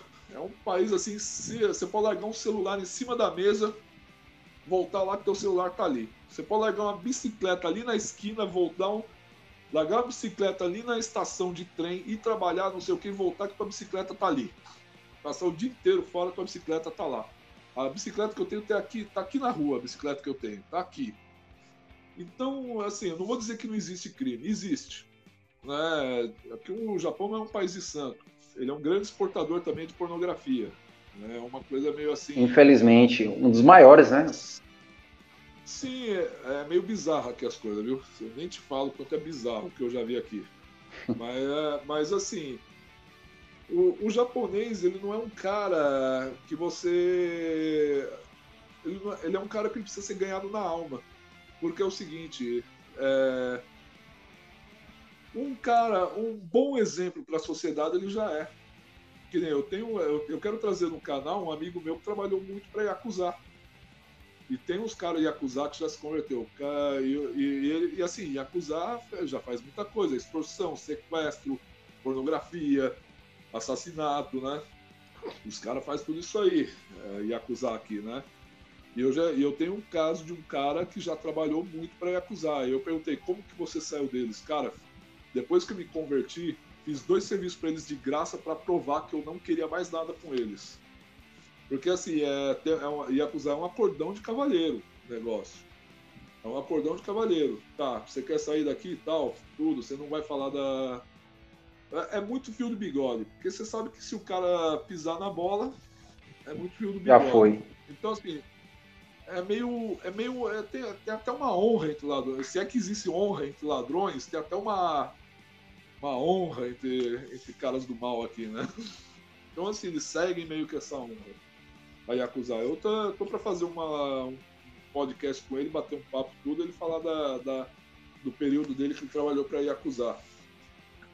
Mas tem sim tudo. Mas assim, o japonês na sua maioria, inclusive teve até um Yakuza velho, tem até um testemunho aí, que um Yakuza velho, ele chegou para ele e falou, fulano, é o seguinte, fiz muita coisa errada da minha juventude e eu sei que eu, se eu morrer, eu vou pro inferno. Ele falou bem assim. Olha, olha a consciência de, do Nossa. cara. Se esse cara, pela, pela graça de Deus, conforme Romanos 1, na teologia natural ali, ele não chegou a uma compreensão de Deus na vida dele para ele ser salvo. Porque assim, o cara falou, eu fiz muita. A gente é aquilo que eu falo, a salvação pertence a Deus. Às vezes tem casos que eu me apoio em Romanos capítulo 1, cara o cara, pela questão da, da observância da teologia natural, ela chega. Ele chega ao conceito de Deus na vida dele. O cara falou assim: olha, me acusar velho. Olha, eu vou morrer e eu sei que eu vou pro inferno. Eu não tenho escapatória. O cara falou bem assim. Mas ele falava com pesar, com arrependimento. De repente, esse homem já morreu. Mas de repente esse cara pode ter, pode ter sido até salvo por ter chegado nessa conclusão diante de, diante de Deus. Amém. Eu fiz muita coisa errada na minha juventude. Ele falou bem assim. E acusar, hein? Então, assim, acusar participa de tudo, cara. Tráfico de mulheres, extorsão de drogas, pornografia, tudo aquilo que é vício, tem o dedo de acusar aqui. Entendeu? É. Tem o dedo de acusar. Tudo aquilo que. Tudo aquilo que é vício. Então, assim, eu, eu chego a uma conclusão que às vezes é, Deus ele alcança as pessoas através da teologia natural. Chegar à conclusão de Deus de que da existência de Deus, de que existe um único Deus por causa dessa observância da natureza. Calvino diz, né, é. que todo ser humano, Calvino diz, né, que todo ser humano ele tem, né, em dentro de si uma ele busca, né, adorar alguma coisa, um Deus, ele sabe da existência de alguma coisa, ele busca, né, em si. Então, com certeza essa questão de teologia natural é algo muito forte, principalmente em países como o Japão, né, a qual Jesus Cristo é só mais um dos deuses, né, de tantos, né? Sim, e a pessoa para ela chegar à compreensão de que da morte, de todos os mal que ela fez, ela, ela vai para o inferno, para mim é, não é outra pessoa que colocou no coração dele a não ser Deus através da observação é verdade. da teologia natural, entendeu?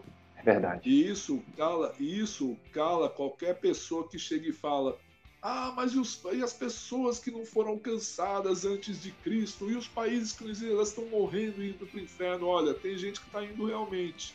Mas também tem gente, a palavra de Deus abre esse precedente em Romanos capítulo 1, da pessoa chegar à conclusão de que existe um único Deus através da consciência dela, da observação que realmente foi plantada por Deus no coração dela.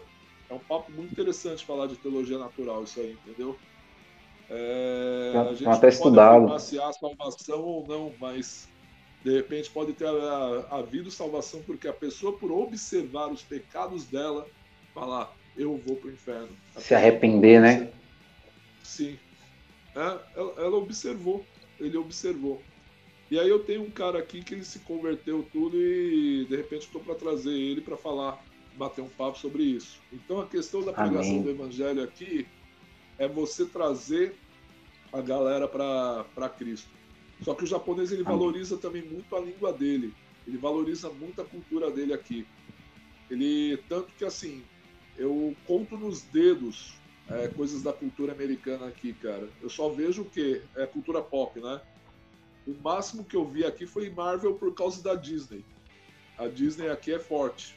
É, Marvel. Vira e mexe uma coisinha ou outra da DC, a gente vê por aí, da DC Comics, né?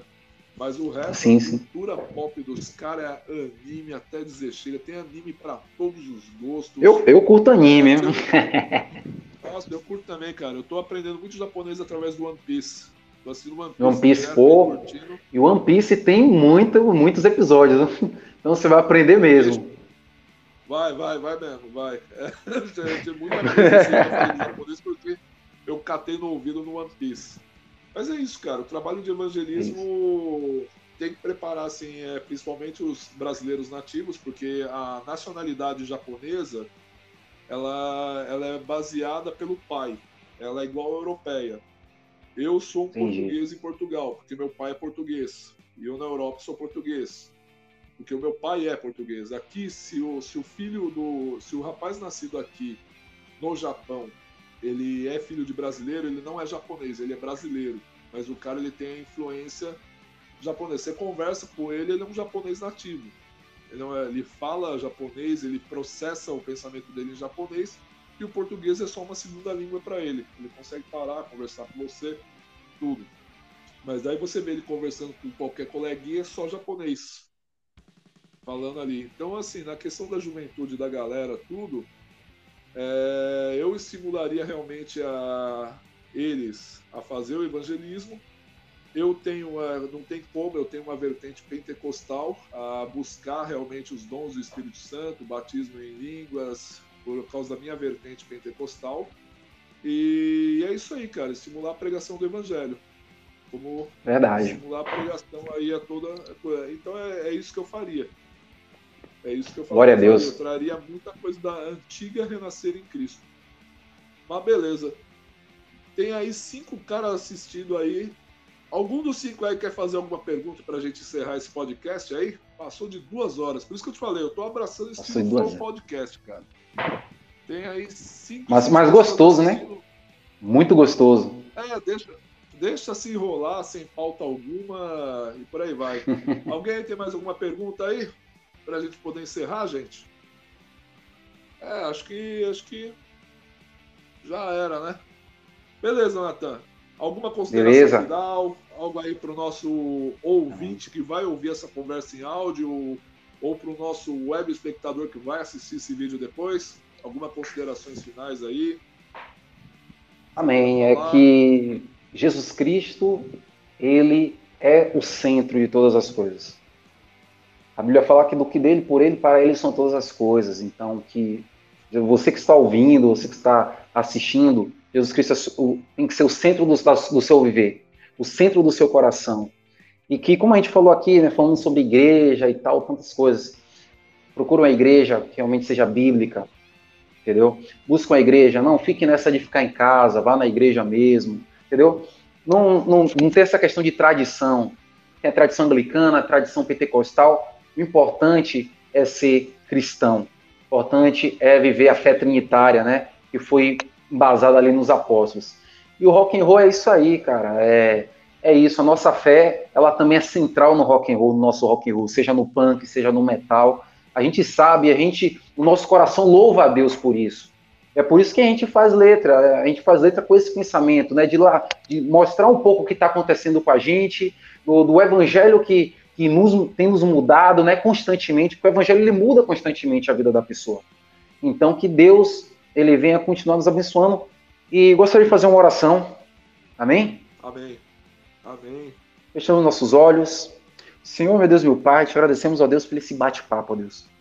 Quão rico foi esse bate-papo aqui, ó Pai. Pai, Aleluia. te peço logo, ó Deus, e, e pelo nosso irmão Eduardo, Deus. Nosso irmão Eduardo, que está no Japão, que tem trazido aí a palavra de Deus aí para o povo japonês, um povo necessitado do teu evangelho, um povo necessitado de um salvador individual, Deus, um salvador pessoal, Pai. Então, Deus, capacite-o cada vez mais, ó Pai. Dá força e muito ânimo, Pai, para poder estar tá levando o Evangelho de Cristo, ó Deus. Deus, o abençoe, Pai. Traga graça sobre graça sobre a vida dele, Deus. Deus, que essa barreira da língua, Pai, venha a ser cada, mais, cada vez mais exumida, ó Deus. Que, que ele venha falar cada vez mais fluentemente o japonês, ó Deus. Para que ele venha poder pregar, ó Deus. Para que ele venha abençoar a igreja dele, ó Pai. A essa comunidade local, ó Pai Abençoa o pastor dele, ó Deus. Abençoa, Pai, aonde ele está, ó Pai, a família dele, onde estiver, ó Deus. Também te peço pelo seu, pelo seu cast, Pai. Que o Senhor use esse celocast, Pai, para poder estar falando de vida, Pai. E falando de vida que é somente em Ti, em Jesus Cristo, nosso Senhor. Senhor, te agradecemos em nome do Pai, do Filho e do Espírito Santo. Demos glória ao Deus Pai Onipotente e ao seu Filho Jesus Cristo, Senhor nosso e ao Espírito que habita em nosso peito, pelos séculos dos séculos. Amém. Glória a Deus. Amém. Glória a Deus. Aleluia. Deus abençoe. Aleluia.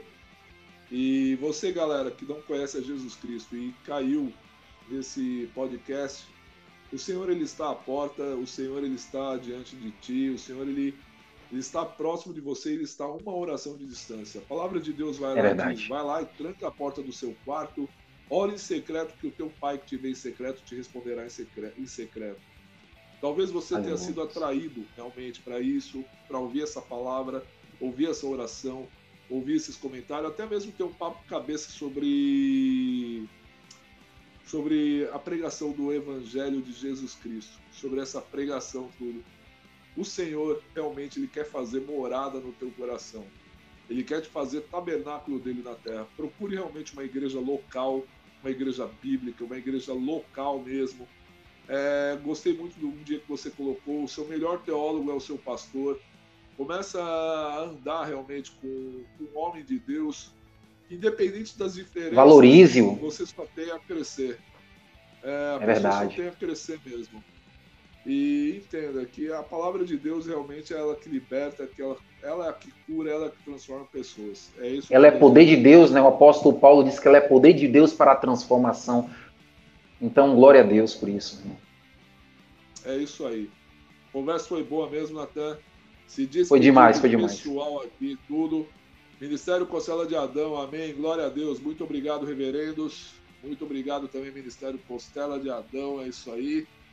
É, e muito obrigado a todos aí que colocaram, Luciano, Bora Curtir, Lucas Tempo, toda a galera aí que comentou aí, Thiago Chenese, toda essa galera aí que comentou aqui, olhando Valder, Valder Frois, toda essa turma aí que comentou. Muito obrigado, Luciano Mota também. Toda essa galera aí que tá, comentou e tá aí na live aí, tudo. Canal Bora e fiquem, Curtir, pura. E fiquem, e fiquem aí vendo diversos vídeos, eu tenho visto diversos vídeos do, do, do, do Cristo Suburbano, isso já faz há muito tempo, e também do Bora Curtir, o Bora Curtir é um ótimo documentário ah, do metal cristão, é cara. cara, os documentários. É o canal de documentários. É o melhor, é o Bora Curtir. Inclusive, Bora Curtir, cara. Em fevereiro vai estar comigo aí conversando aí na, no dia Eita, quero ver, viu? Grande AD, grande Beleza? AD. AD, beijo no coração. Beijo, Jussara. Beijo a todos que estavam conosco aí, que ouviu essa palavra aí. E que é, o Evangelho de Cristo tem que ser o centro de nossas vidas. Ele, o homem, ele precisa de um salvador pessoal. Então, se converta. A Bíblia fala lá em Marcos, no capítulo 1, no verso 15: Arrependei-vos e crede no Evangelho. Arrependa-se. Como disse o Eduardo aí, aquele rapaz lá da Iacusa, ele se converteu porque ele se arrependeu, porque ele sabia que existe um inferno. Então arrependei-vos e crede no Evangelho, porque ele é Salvador. E como diz lá em Jonas, a salvação pertence ao Senhor. Que Deus abençoe. Aleluia. É isso aí, galera. Um abraço para vocês e até o próximo Celocast. Deus abençoe cada um. Uh! Deus abençoe.